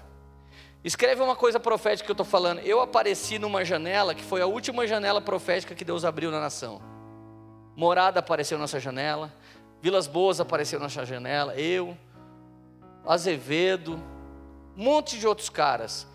Sempre quando Deus abre uma janela, aparece um monte de novos pregadores e cantores e igrejas. Pleroma abre nessa janela, Cláudio aparece nessa janela, a Pri aparece nessa janela. Mas ao final de uma estação, Deus fecha. E sabe o que ele faz? Ele dá um sumiço em quem não foi aprovado. E elege perpetuamente os servos bons e fiéis. Outras Outros homens muito mais incríveis do que a gente já desapareceram da nação. Porque para minha janela abrir, a dele fechou. Mas alguns caras da última janela, eles entraram na minha. Pastor Luciano Subirá é de uma janela antes da minha. Mas agora ele já vive ainda num lugar mais alto. Então eu respondi assim: Zocal, eu não cheguei lá, eu estou tendo uma chance. E sabe o que um cara como eu tem que fazer? Você corre do lado do Danduque, e você corre do lado do Subirá, e você corre do lado do Hernandes Dias Lopes, e você corre do lado do Azaf Borba, e você corre do lado do Adebar de Barros. Quem são esses homens? Homens que algumas janelas já se abriram e já fecharam, e eles têm permanecido no Senhor, porque eles não escolheram um low call, eles escolheram um high call, eles escolheram um chamado mais alto. Não tem a ver com minha possibilidade, não tem a ver se eu consigo, eu permaneço pela graça e misericórdia nele.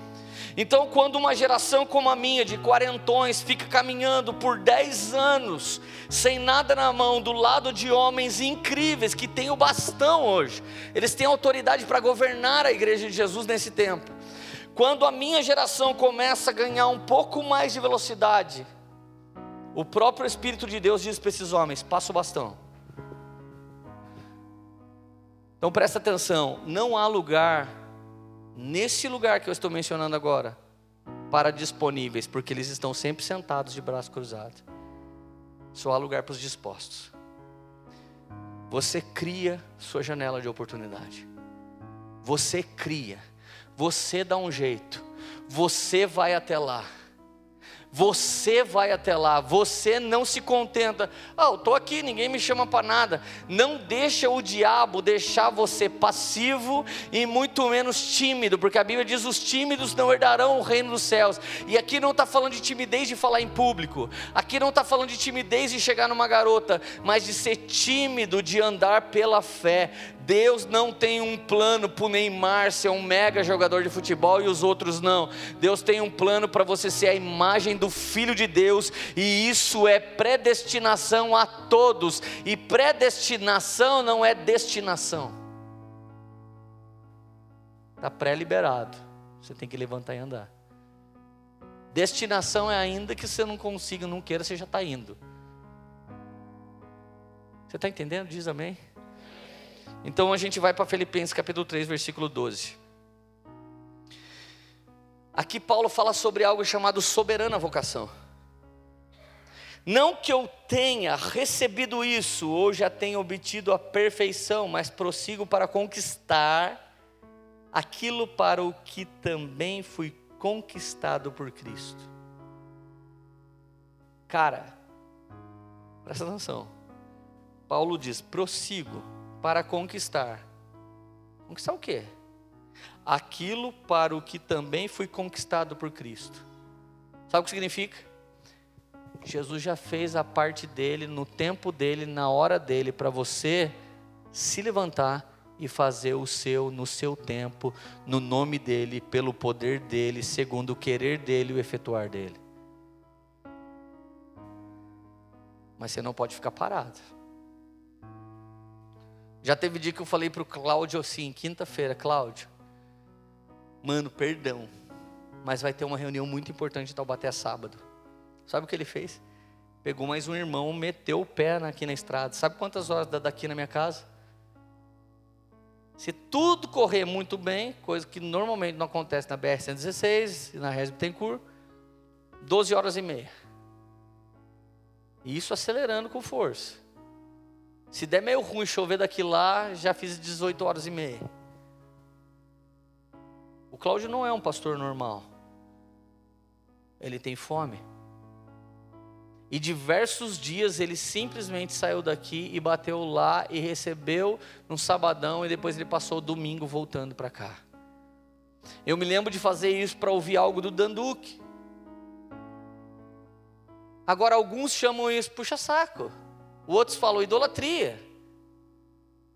Você tem que saber a diferença entre inspiração e idolatria. Ser inspirado é ouvir homens e mulheres de Deus que te desafiam a ser mais parecido com Jesus. Idolatria é querer eles para você. Ser inspirado é olhar para alguém que está correndo com algo na mão e falar: vou correr do lado desse cara. Então, sabe quando que a gente passa o cajado? A gente não escolhe alguém de braço cruzado sentado e fala: cara, Deus está chamando. Não, a gente entrega para alguém que nos últimos dez anos tem corrido com a gente. Não é que eu tenha recebido isso ou tenha obtido a perfeição, mas prossigo para conquistar aquilo para o qual também fui conquistado por Cristo. Irmãos, quanto a mim, não julgo havê-lo alcançado. Mas uma coisa eu faço, esquecendo-me das coisas que ficaram para trás e avançando para as que estão diante de mim, prossigo para o alvo, para o prêmio da soberana vocação de Deus em Cristo Jesus. Existe um prêmio. Soberana vocação não é salvo no low call. Soberana vocação é se casar com o Cordeiro Jesus e se assentar com ele em tronos e julgar toda a terra. Soberana vocação é se despir de si mesmo e ser revestido de Jesus Cristo a cada momento. Deus amou o mundo de tal maneira que deu o seu Filho único para te salvar, mas esse Filho não quer só te salvar, ele viu um Espírito numa estatura maior que a dele para habitar em você e trazer o Pai e o Filho para fazer morada em você. Ele nem pediu para a gente fazer música gospel, bar gospel, condomínio gospel, ele nem do mundo quis tirar a gente, ele disse assim: Pai, eu não oro para que o Senhor os tire do mundo, mas eu oro para que o Senhor os livre do mal. Eu e você temos um chamado mais alto e não é sair da terra por enquanto, é ser luz em meio às trevas. Densas trevas, Isaías 60, cobrem a terra, cobrem Caxias, cobrem toda a região serrana do Rio Grande do Sul, mas sobre ti raia a luz do Senhor, e onde você estiver, a propósito de Deus, onde os seus olhos olhar, você vai ver propósito de Deus, o que o seu ouvido ouvir, você vai decodificar como a mensagem de Deus, e o que você vai abrir a boca não é o que você quer dizer, mas o que você tem que dizer. Então Deus não queria apenas te salvar, Ele queria te tornar semelhante ao Filho de Deus, e Ele não quer levar você para a glória, Ele quer que a glória comece a invadir a sua vida aqui na terra como no céu. Deus não vai fazer uma coisa boa quando você for para o céu, Ele está fazendo uma coisa boa a partir da morada do Espírito dentro de você. Onde você está, Jesus pode estar. Onde você toca, toca, Ele pode tocar. Onde você dá lugar, o Espírito Santo pode te usar. Aleluia. Aleluia. Soberana vocação. Vocação é ser pastor. Vocação é ser apóstolo. Vocação é ser profeta, mestre. Soberana vocação é ser a noiva que vai se casar. Low call. Eu sento na mesa do banquete. O nível médio, eu sirvo a mesa do banquete. O nível máximo, eu entro, porque Jesus está me esperando para o casamento. Princípio trino. reconciliação, Jesus me salva. Eu respondo ao mesmo nível de amor, santificação, até que eu e ele sejamos um, glorificação. Princípio trino, você aceitou Jesus? Sou salvo no Espírito. Tem vários pregadores aqui hoje sentados ouvindo uma mensagem, como eu em outros dias sento para ouvir. Por que, que eles estão sentados se eles pregam? Porque no espírito eu sou salvo, mas na alma eu estou sendo salvo. Mas ainda que eu seja crente, ainda que eu seja pastor, ainda que eu tenha tido coragem de abandonar minha casa, entrar no meu carro, obedecer Jesus, às vezes alguém me fecha na estrada e eu falo, oh, aleluia. Porque enquanto eu não virar corpo glorioso, dá vontade de xingar. Dá vontade de xingar, dá vontade de brigar. Oh, cara, deixa eu te falar. Eu e você temos a eternidade e o Espírito Santo habitando, sabe o que? Vasos de barro. Então, o high call, o chamado mais alto, a soberana vocação, é cada dia que alguém te acertar e um pedaço de você cair, não baixa para pegar, deixa que Jesus reconstrua com partículas de Cristo. Quando te der tristeza e você quiser responder, lembre-se: o justo não se justifica, porque o próprio Cristo já o justificou. Confia nele, se humilha debaixo da potente mão dele, que no tempo certo ele te exaltará. Então, olha só que louco, João capítulo 15, verso 15: Já não chamo mais vocês de servo, quem é o servo? Local. Mas eu, porque o servo não sabe o que o seu senhor faz. Em vez disso, eu chamo vocês de amigo. Porque o que eu ouvi do meu pai, eu lhes tornei conhecido. Amigo é quem senta na mesa.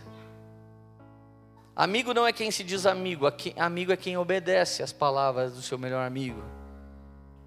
Versículo 16: Vocês não me escolheram, mas eu escolhi vocês. Eu escolhi, local para irem, chamado intermediário, e darem frutos, frutos que permaneçam. Chamado mais alto. Chamado mais baixo. Eu chamei vocês de amigo. Ele me escolheu. Estou salvo. Chamado médio para ir para Caxias do Sul. Fazer o quê? Virei pregador. Agora eu boto foto no Instagram que eu estou pregando. Sério que Deus fez os caras para falar uma hora numa igreja e pronto? Isso não é igreja de Jesus. igreja de Jesus é se sentar na mesa, é olhar nos olhos, é ter empatia, se colocar no lugar e não falar algo baseado na sua ideologia, filosofia ou o seu cunho político, viés político, mas trazer uma mensagem aqui da terra como no céu de empoderamento e transformação. Obra que permaneça não é conhecer o Ivo em 2016, em 2006. Obra que permaneça é desde 2012 estar aqui junto com vocês ajudando a formar essa igreja. Obra que permaneça não é você mandar um e-mail e me mandar um convite para eu pregar um dia na sua igreja. Obra que permanece é eu falo na sua vida, você fala na minha vida, e nós vamos nos aperfeiçoando até que Jesus venha nos buscar. Isso é uma obra mais alta. Então Ele quer três coisas de mim, de você: quer que a gente vá, quer que a gente dê fruto, e não só dê fruto, fruto que permaneça. Então presta atenção: se a gente fosse predestinado, Ele não ia pedir três coisas, você já ia fazer mesmo. Todo crente ia ser igual, todo crente ia ser robozinho. Todas as famílias iam ser lindas, igualzinho o comercial do leite molico. Mas uns escolhem a família, outros escolhem os ganhos, outros escolhem a corrupção, outros escolhem o pecado. Ele nos deixou livre para fazer escolhas, ou seja, suas boas escolhas vão te dar boas colheitas, as suas escolhas intermediárias vão te dar colheita intermediária, a sua nenhuma escolha vai dar escolha nenhuma, a sua escolha limitada graças a Deus, vai te dar uma colheita ilimitada em Jesus, porque ninguém pode salvar a si mesmo. Então, mesmo aquele noia que morreu atropelado, ele alcançou algo muito poderoso, porque nenhum homem pode se salvar. Mas ele clamou o nome que é sobre todo nome, que mais uma vez eu te digo, Ele não quer só nos salvar, Ele tem algo maior para cada um de nós. Se não escolhermos, mas cremos, estamos salvos, estaremos no mesmo céu. Só que eu espero que você me veja de binóculo. Isso significa que existe um chamado mais alto. Leandro, você tem alguma ambição? Uma grandiosa. Quem eu vou ser na volta de Jesus? Quem você vai ser na volta de Jesus? Eu quero ser servo bom e fiel. Ele fala três coisas na parábola do talento. O reino de Deus será, será como que? Como alguém que confiou talentos aos homens, depois ele volta e pergunta: o que você fez com o talento? Eu multipliquei. Ele diz três coisas: servo, chamado menor, bom, chamado médio, fiel, chamado mais alto. Princípio trino das Escrituras Sagradas. Você está feliz ainda? Aí vem alguém e fala assim, Lê, mas a gente é predestinado, cara. Alguns para dar tudo certo e outros para não dar muito certo. Filipenses diz assim: o querer efetuar vem de Deus. É verdade. Mas quantas vezes você só quis, foi efetuar, levantou uma barreirinha, você já desistiu? Quantas vezes você quis, você ia efetuar, mas daí você nem levantou e falou: ah, hoje não. Ei, o que eu mais escuto na igreja é algo do tipo assim: Lê, eu tenho um chamado, cara, para pastor. Há 20 anos atrás eu ouvi uma palavra dessa. Sério? Tenho um chamado, quer, mas nunca se levantou para efetuar. Tem coisa que não depende de Jesus. Tem coisa que depende da nossa disposição e não apenas da nossa disponibilidade. Não fique passivo na igreja de Jesus esperando um raio cair na sua cabeça. Caminhe como alguém que prossegue para o alvo e persegue uma coroa que não é a medalha da Olimpíada de Atlanta, ninguém mais lembra o que aconteceu em 96. Busque uma coroa incorruptível, busque um tesouro onde a traça e a ferrugem não vão comer. Em vez de estudar a criptomoeda algum dia, estude a palavra de Deus um pouco mais e busque um tesouro ainda mais alto, onde a traça e a ferrugem não vai comer, gente. Então, 1 Coríntios 3, versículo 12, ela revela que há uma responsabilidade para mim e para você. Gente, eu quero combater o evangelho que diz que você não precisa fazer nada, que vai dar tudo certo. Eu preciso combater, por quê? Porque tem um monte de gente frustrada achando, é, Deus não quer fazer uma coisa comigo. E aí a gente começa a imitar o cara que deu mais certo, pensando que se fizer daquele jeito vai dar certo. Deus não escolheu você para imitar um homem, Deus escolheu você para imitar Jesus Cristo, gente. E te escolheu para ser inspirado num homem que imita Jesus, mas do contrário, não. Então a Bíblia diz assim, 1 Coríntios capítulo 3, versículo 12. Se alguém constrói sobre um, esse alicerce, usando ouro, prata ou pedras preciosas, três princípios de novo, os três falam de coisas celestiais. Ouro, prata, pedras preciosas. Três níveis novamente. Ou ele usa madeira fenopalha. O que é madeira fenopalha? Obras que parecem iguais às espirituais, mas não são. Não são. Eu me lembro que um dos caras que mais me enganou no reino de Deus, ele vivia me pedindo dinheiro para fazer obras sociais para pessoas. A nossa igreja nunca foi rica. Mas as quatro vezes que ele teve com a gente, a gente deu em torno de 40 mil reais para ele. Nunca ele mostrou uma prova de que aquelas obras sociais se cumpriram. A Bíblia diz que Judas, ao ver a mulher derramar o perfume nos pés de Jesus, disse: Esse perfume custa 300 denários, podia ser vendido e dado aos pobres. E o texto diz: porque era ele que cuidava do dinheiro da bolsinha.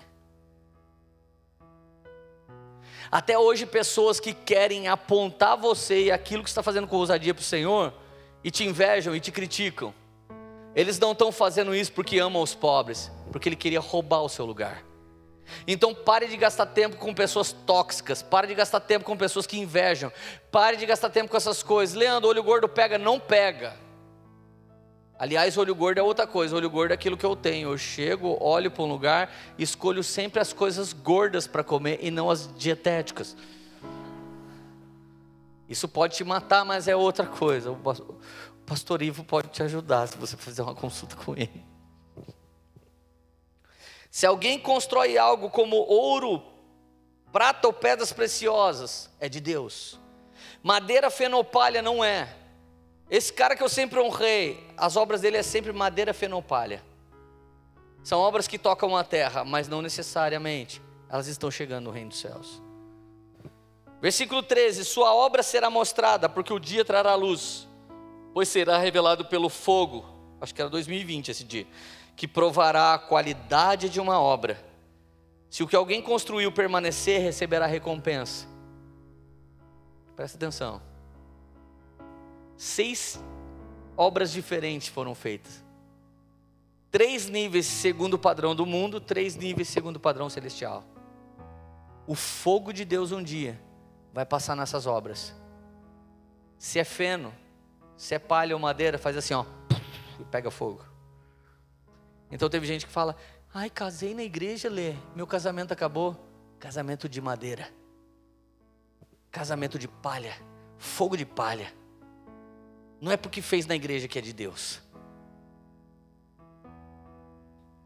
Mas eu ouvi de Deus para eu montar um negócio. Obra de madeira. Mas o Deus que te revela é o Deus que te instrui, e é o Deus que dá o tempo dos tempos. O Deus que te revela é o Deus que pode te trazer parceiros, e é o Deus que pode levantar pessoas para te ajudar. O Deus que te disse algo, ele não é homem para que minta, nem filho do homem para que se arrependa. O que ele disse, ele vai cumprir. Mas o que nós inventamos é madeira, é palha, é feno. Mas o que ele disse é ouro, é prata, são pedras preciosas. Não gaste o seu tempo com aquilo que não é ouro, prata ou pedras preciosas. Então vamos lá, disposto, disponível ou indisponível. Como você estará logo após essa mensagem?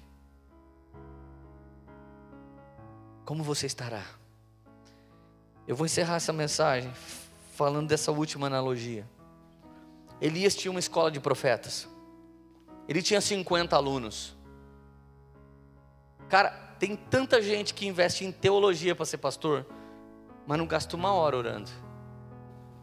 Tem tanta gente que lê tantos livros para se tornar um pastor, mas não chora num velório, não visita um doente, não entrega uma cesta básica não ajuda uma senhora a atravessar a rua.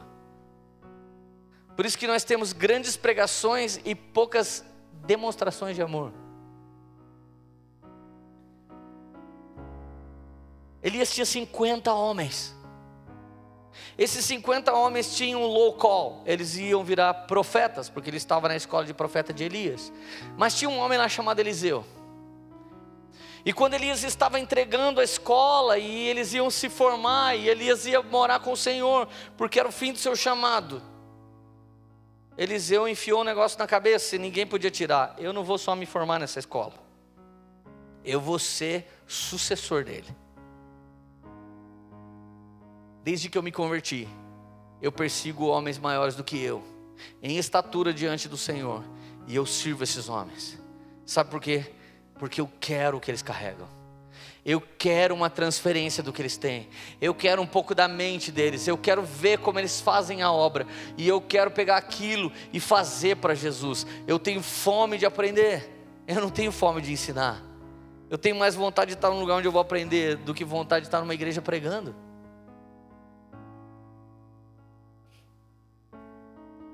Então a Bíblia diz que Eliseu saiu da escola de profeta e foi para Gilgal depois para Betel, depois para Jericó, depois para o Jordão, atravessou o Jordão e, foi e, e, e, saiu numa carruagem de fogo e foi levado por um ciclone no arrebatamento embora com o Senhor. Então ele passou por um, dois, três, quatro, cinco níveis. Quando ele foi para Gilgal, ele disse para os escolas de profeta: fiquem aqui. Eliseu falou: eu não fico. Deixa eu falar uma coisa para vocês, vou falar baixo que eu não quero que todo mundo ouça. Tem coisa na igreja que você não tem que obedecer. Tem coisa que o seu pastor fala para você que você não tem que obedecer. Se você tem mais fome, você tem que transcender. Você tem que ir além. Você tem que burlar uma regra. Ele disse para todos os caras: fiquem aqui. Eliseu foi até ele, arregalou os olhos maior do que dele e disse: Eu juro pelo nome do Senhor que eu não irei te deixar. Então ele foi. A Bíblia diz que Jesus escolheu os discípulos, mas no livro de João, João diz que ele mesmo era o apóstolo que Jesus amava. Quem decidiu que João era o apóstolo que Jesus amava? Só está escrito no livro de João. Você imagina, você que está me conhecendo hoje pela primeira vez. Imagina eu subo aqui, oi gente, boa noite. Boa noite, pleroma. Sou o apóstolo Leandro, o apóstolo que Jesus mais ama no Brasil. O que, que você ia pensar? Cara, que cara idiota, velho.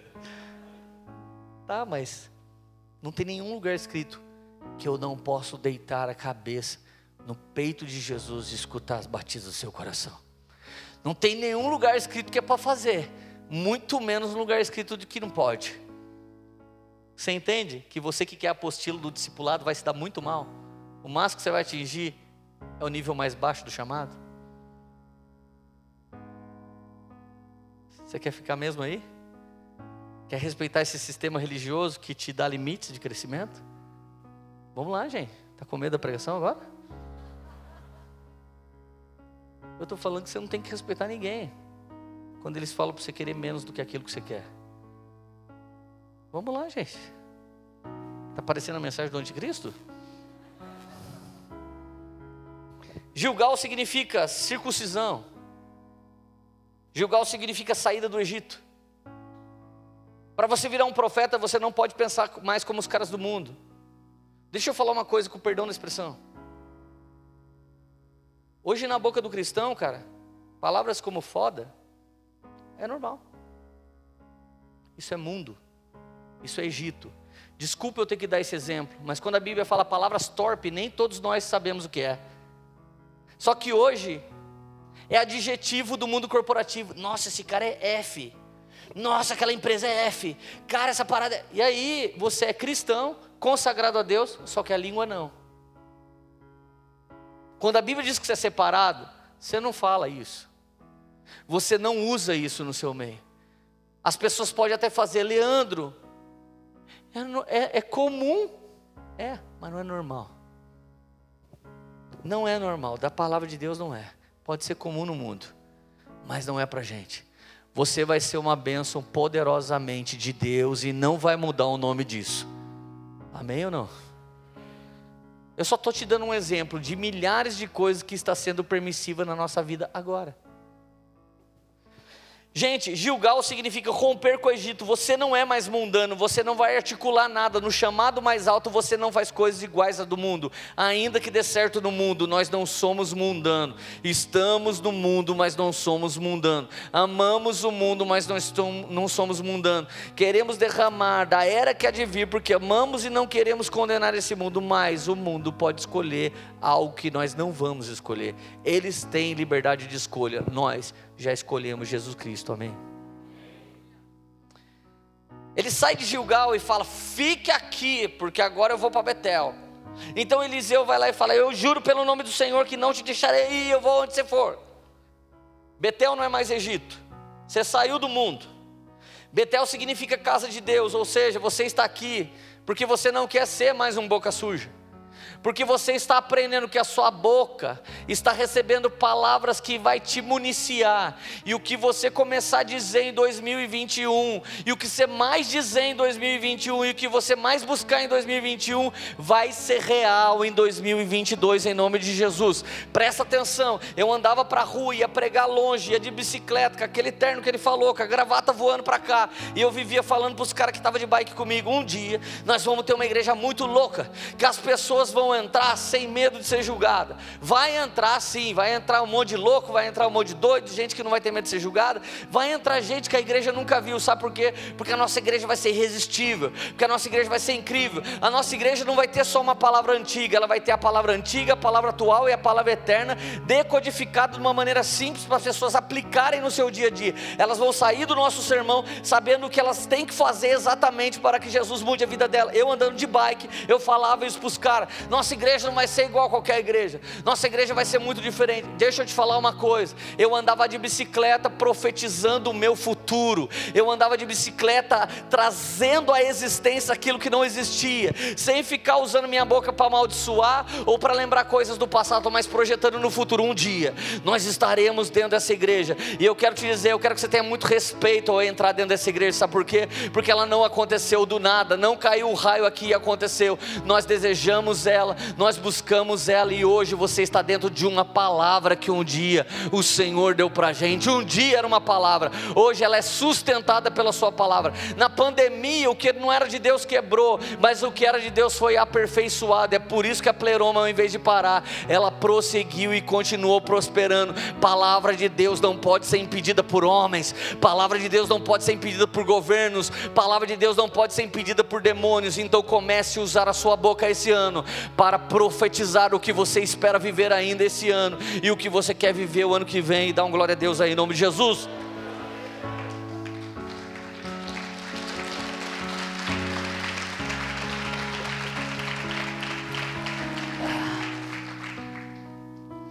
Em Betel aprendemos a ter intimidade com Deus. No Egito nós aprendemos a largar o mundo. Em Betel nós aprendemos a ser homens de Deus. Então Elias fala: Eliseu, você já foi demais da conta. Agora eu vou para Jericó e você fica aqui. Ele falou: Cara, eu juro pelo nome do Senhor.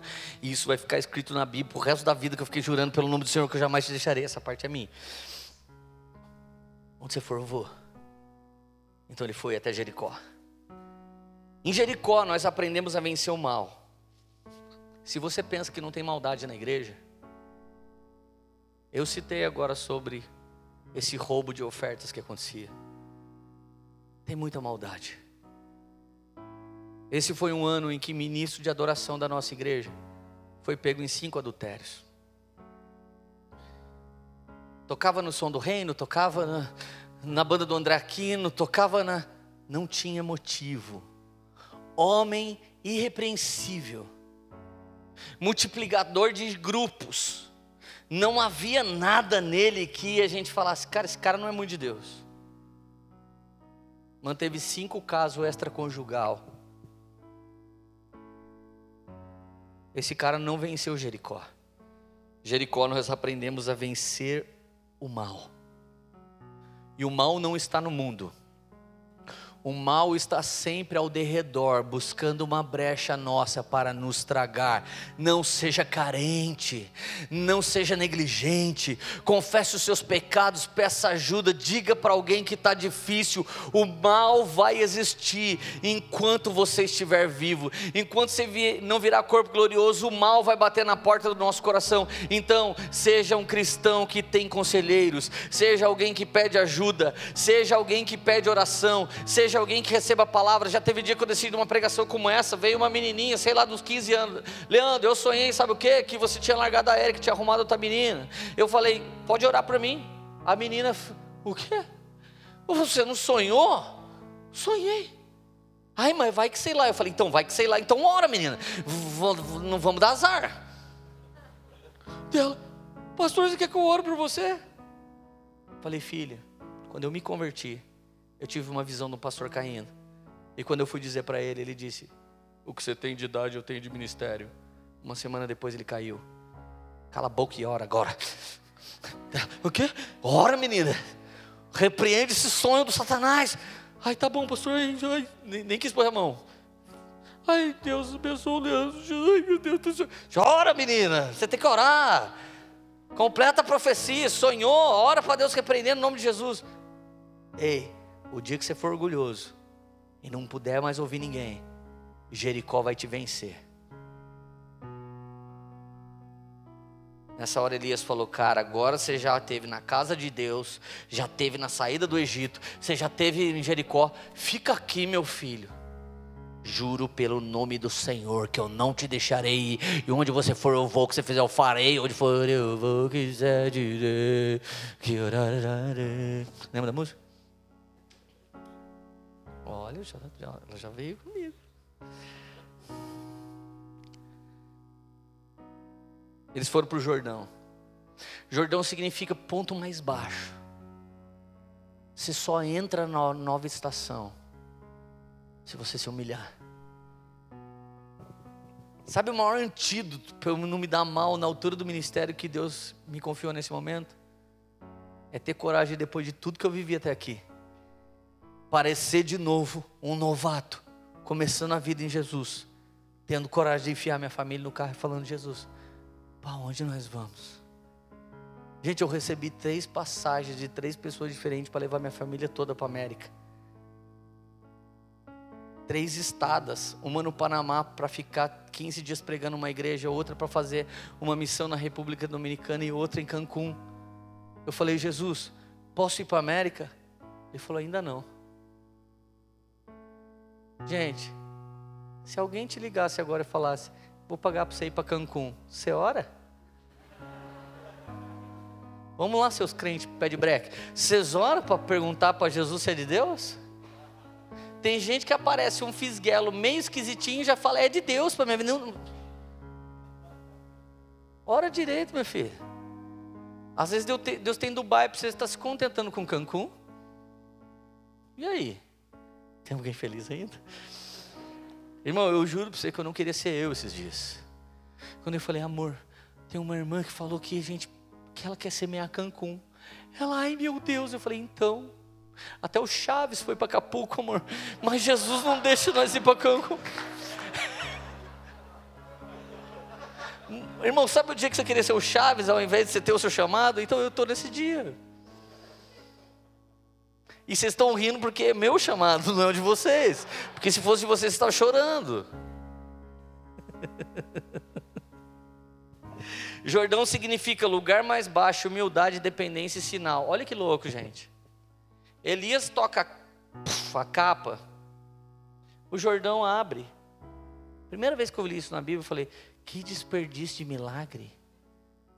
Tanta gente precisando de cura na coluna, precisando de cura de câncer Tanta gente precisando de cura de Covid. Elias toca, o Jordão para. Gente, pensa, a água veio descendo daqui para lá. Ó. A água se acumulou toda aqui. Aqui secou, eles passaram a seco assim. Ó. A hora que eles passaram, a água. Eu li isso, eu falei, Deus, eu estou indignado que o Senhor gastou esse milagre. Gente, isso é falta de entender os propósitos mais altos de Deus. Esse é o sinal, depois da humilhação, da dependência e coragem de ir até o Jordão, o Senhor começa a fazer coisas sobrenaturais na sua vida. No Egito ele não faz, em Jericó ele não faz, ele não faz na casa de Deus, ele não faz em Gilgal, ele faz no lugar mais baixo. Quer transformação?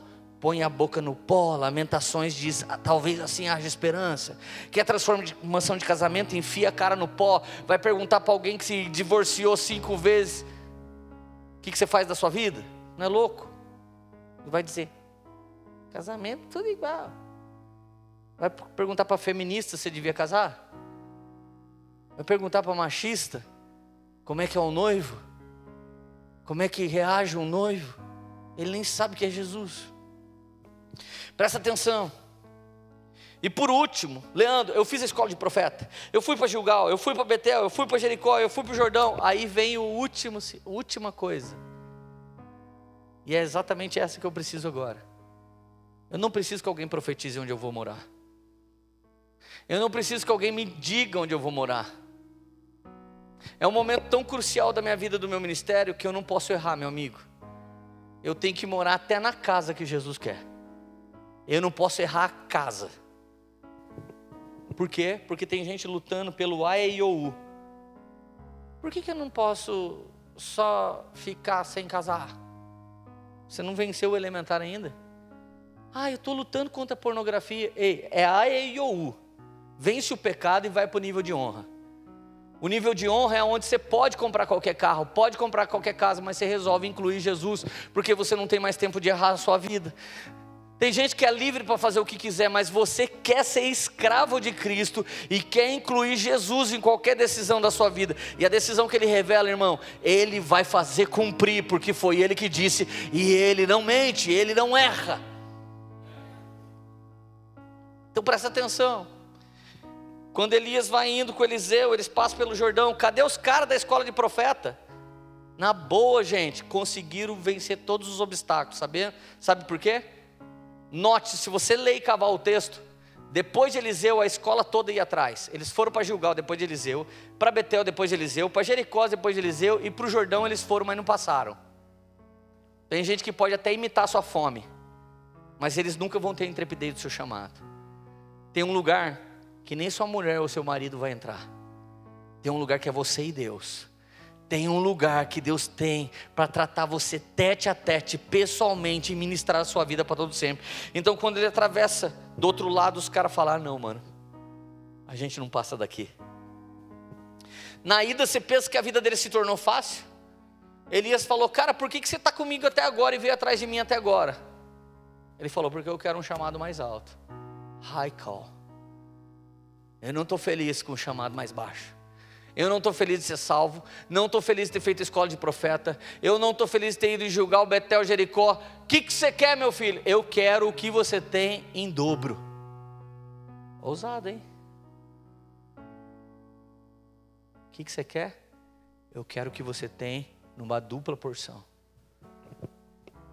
Elias olhou para ele e falou: ah, Eu acho que Elias queria falar: Sabe por que, que eu estou morrendo? Porque eu pedi para Deus que eu não aguento mais. Irmão, guarda isso no seu coração. Talvez eu esteja no momento da minha vida que eu diga para Deus: Deus, eu não aguento mais a minha vida. E eu não estou falando de coisas ruins, estou falando de coisas ótimas. O ministério que Deus tem para você, ele é tão grande, ele é tão alto que você vai ter tanto frio na barriga e você sempre vai pensar: não dá para cumprir, não dá mesmo. Ele te escolhe, ele te salva, ele te municia, ele te chama para uma coisa que você não pode fazer, ele entra dentro de você, habita dentro de você, te enche de poder para fazer, e no final você vai saber, porque dele, por ele, para ele são todas as coisas. Eu mesmo sou um cara de Taubaté, não poderia viver todas as coisas que Jesus está fazendo comigo nesse exato momento. Repete comigo: o chamado de Deus para mim é maior do que tudo, é maior do que eu, é incumprível eu não consigo. Sem Jesus não tem como. Elias fala: Fala o que você quer, meu filho. Eu quero que você tenha em dobro. Ele falou: Nossa, isso aí que você pediu é forte, hein? Xarabadacandácia. Então deixa eu te falar como é que você vai receber. Não basta todo o esforço, tem que ter a visão espiritual da coisa. Se você puder ver a maneira com que eu vou sair da terra, então certamente você vai receber o que você pediu. Irmão, tem coisa que está acontecendo que as pessoas naturais não conseguem ver. Sabe o que aconteceu em todas as igrejas do Brasil esse ano? Vou te falar o que aconteceu, e nem todo mundo pode ver. Acabou o vinho. A gente já viveu coisa aqui num Fire Refine que ninguém nunca viu igual. Só que está muito escasso agora. Em nenhuma igreja do Brasil que você for tem o mover que a gente tinha até 2019. Jesus permitiu o vinho acabar para ele desmascarar os falsos e perpetuar os justos e fiéis, porque tem uma janela fechando para uma nova janela se abrir. Alguns serão perpetuados e outros novos que nesse exato momento estão atrás das malhadas e sobreviveram a pandemia e sobreviveram esse tempo de escassez, eles vão aparecer para começar a reinar a partir desse ano. Deus vai ter um monte de rostinho novo na igreja brasileira e na igreja mundial de Jesus Cristo. Homens que até esses dias estavam escondidos, Deus permitiu permitiu acabar o vinho nos últimos dias para desmascarar quem é de quem não é. É um tempo de muita frieza para os que são frios, mas de muito poder de Deus para quem permanece na presença dEle. É um tempo que Deus começou o julgamento. 1 Pedro 4,7. Começou primeiro pela casa de Deus. Você vai ver muito escândalo na igreja ainda. E se o seu amor não esfriar, como de muitos, você é quem será poderosamente usado nessa próxima estação que já está começando nos lugares celestiais. Só que o que eu disse, você vai ter que ver.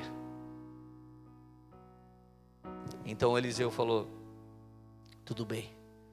Nessa hora a Bíblia diz: Uma carruagem de fogo pegou Elias. E o louco que ela não foi para o céu. Ela se torna um ciclone e leva Elias. E sabe o que, que cai? A capa. Na hora que ele pega a capa, ele ainda não tem o chamado mais alto. Ele pega a capa e vai embora dessa igreja. Se você vê o que Deus vai fazer aqui no final, você vai poder pegar a capa. E sabe o que vai acontecer? Nada ainda. Você vai ter que ter muita ousadia para usar a capa. Eu imagino Elias vindo. Agora tem a capa de Eliseu. Ele, contrário. Eliseu vindo.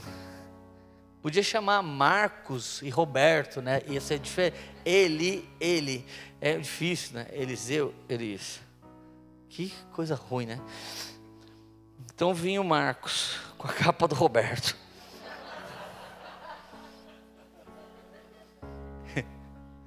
Eliseu, vou acertar. Eliseu via com a capa do Elias. Quando ele chega no Jordão, o que, que tinha do outro lado? A galera. A galera que está aí para nos julgar. A galera que está ali para dizer, não concordo com isso, com aquilo. A galera que não viu você chorando, mas agora que vê você colhendo, fica reclamando. A galera que não viu você amassando uva, mas agora vê você andando de caminhonete. A galera que não viu você orando, mas agora está vendo você casando. Essa galera, irmão, só quer ver você no Instagram, e só quer ver você no Facebook.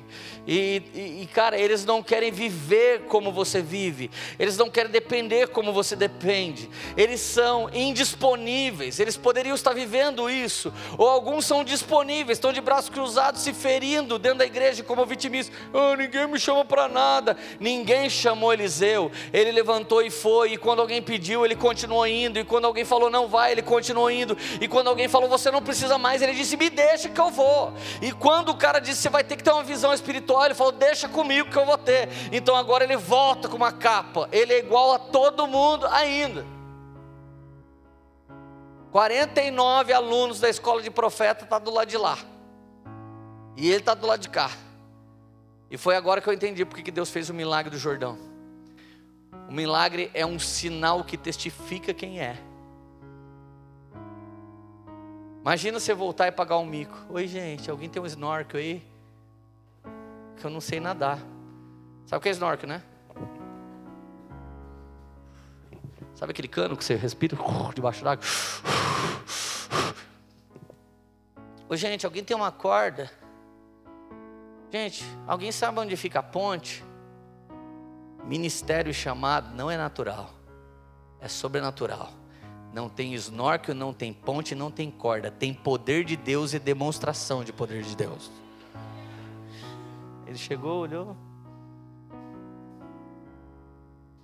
Se fosse eu, ia fazer assim.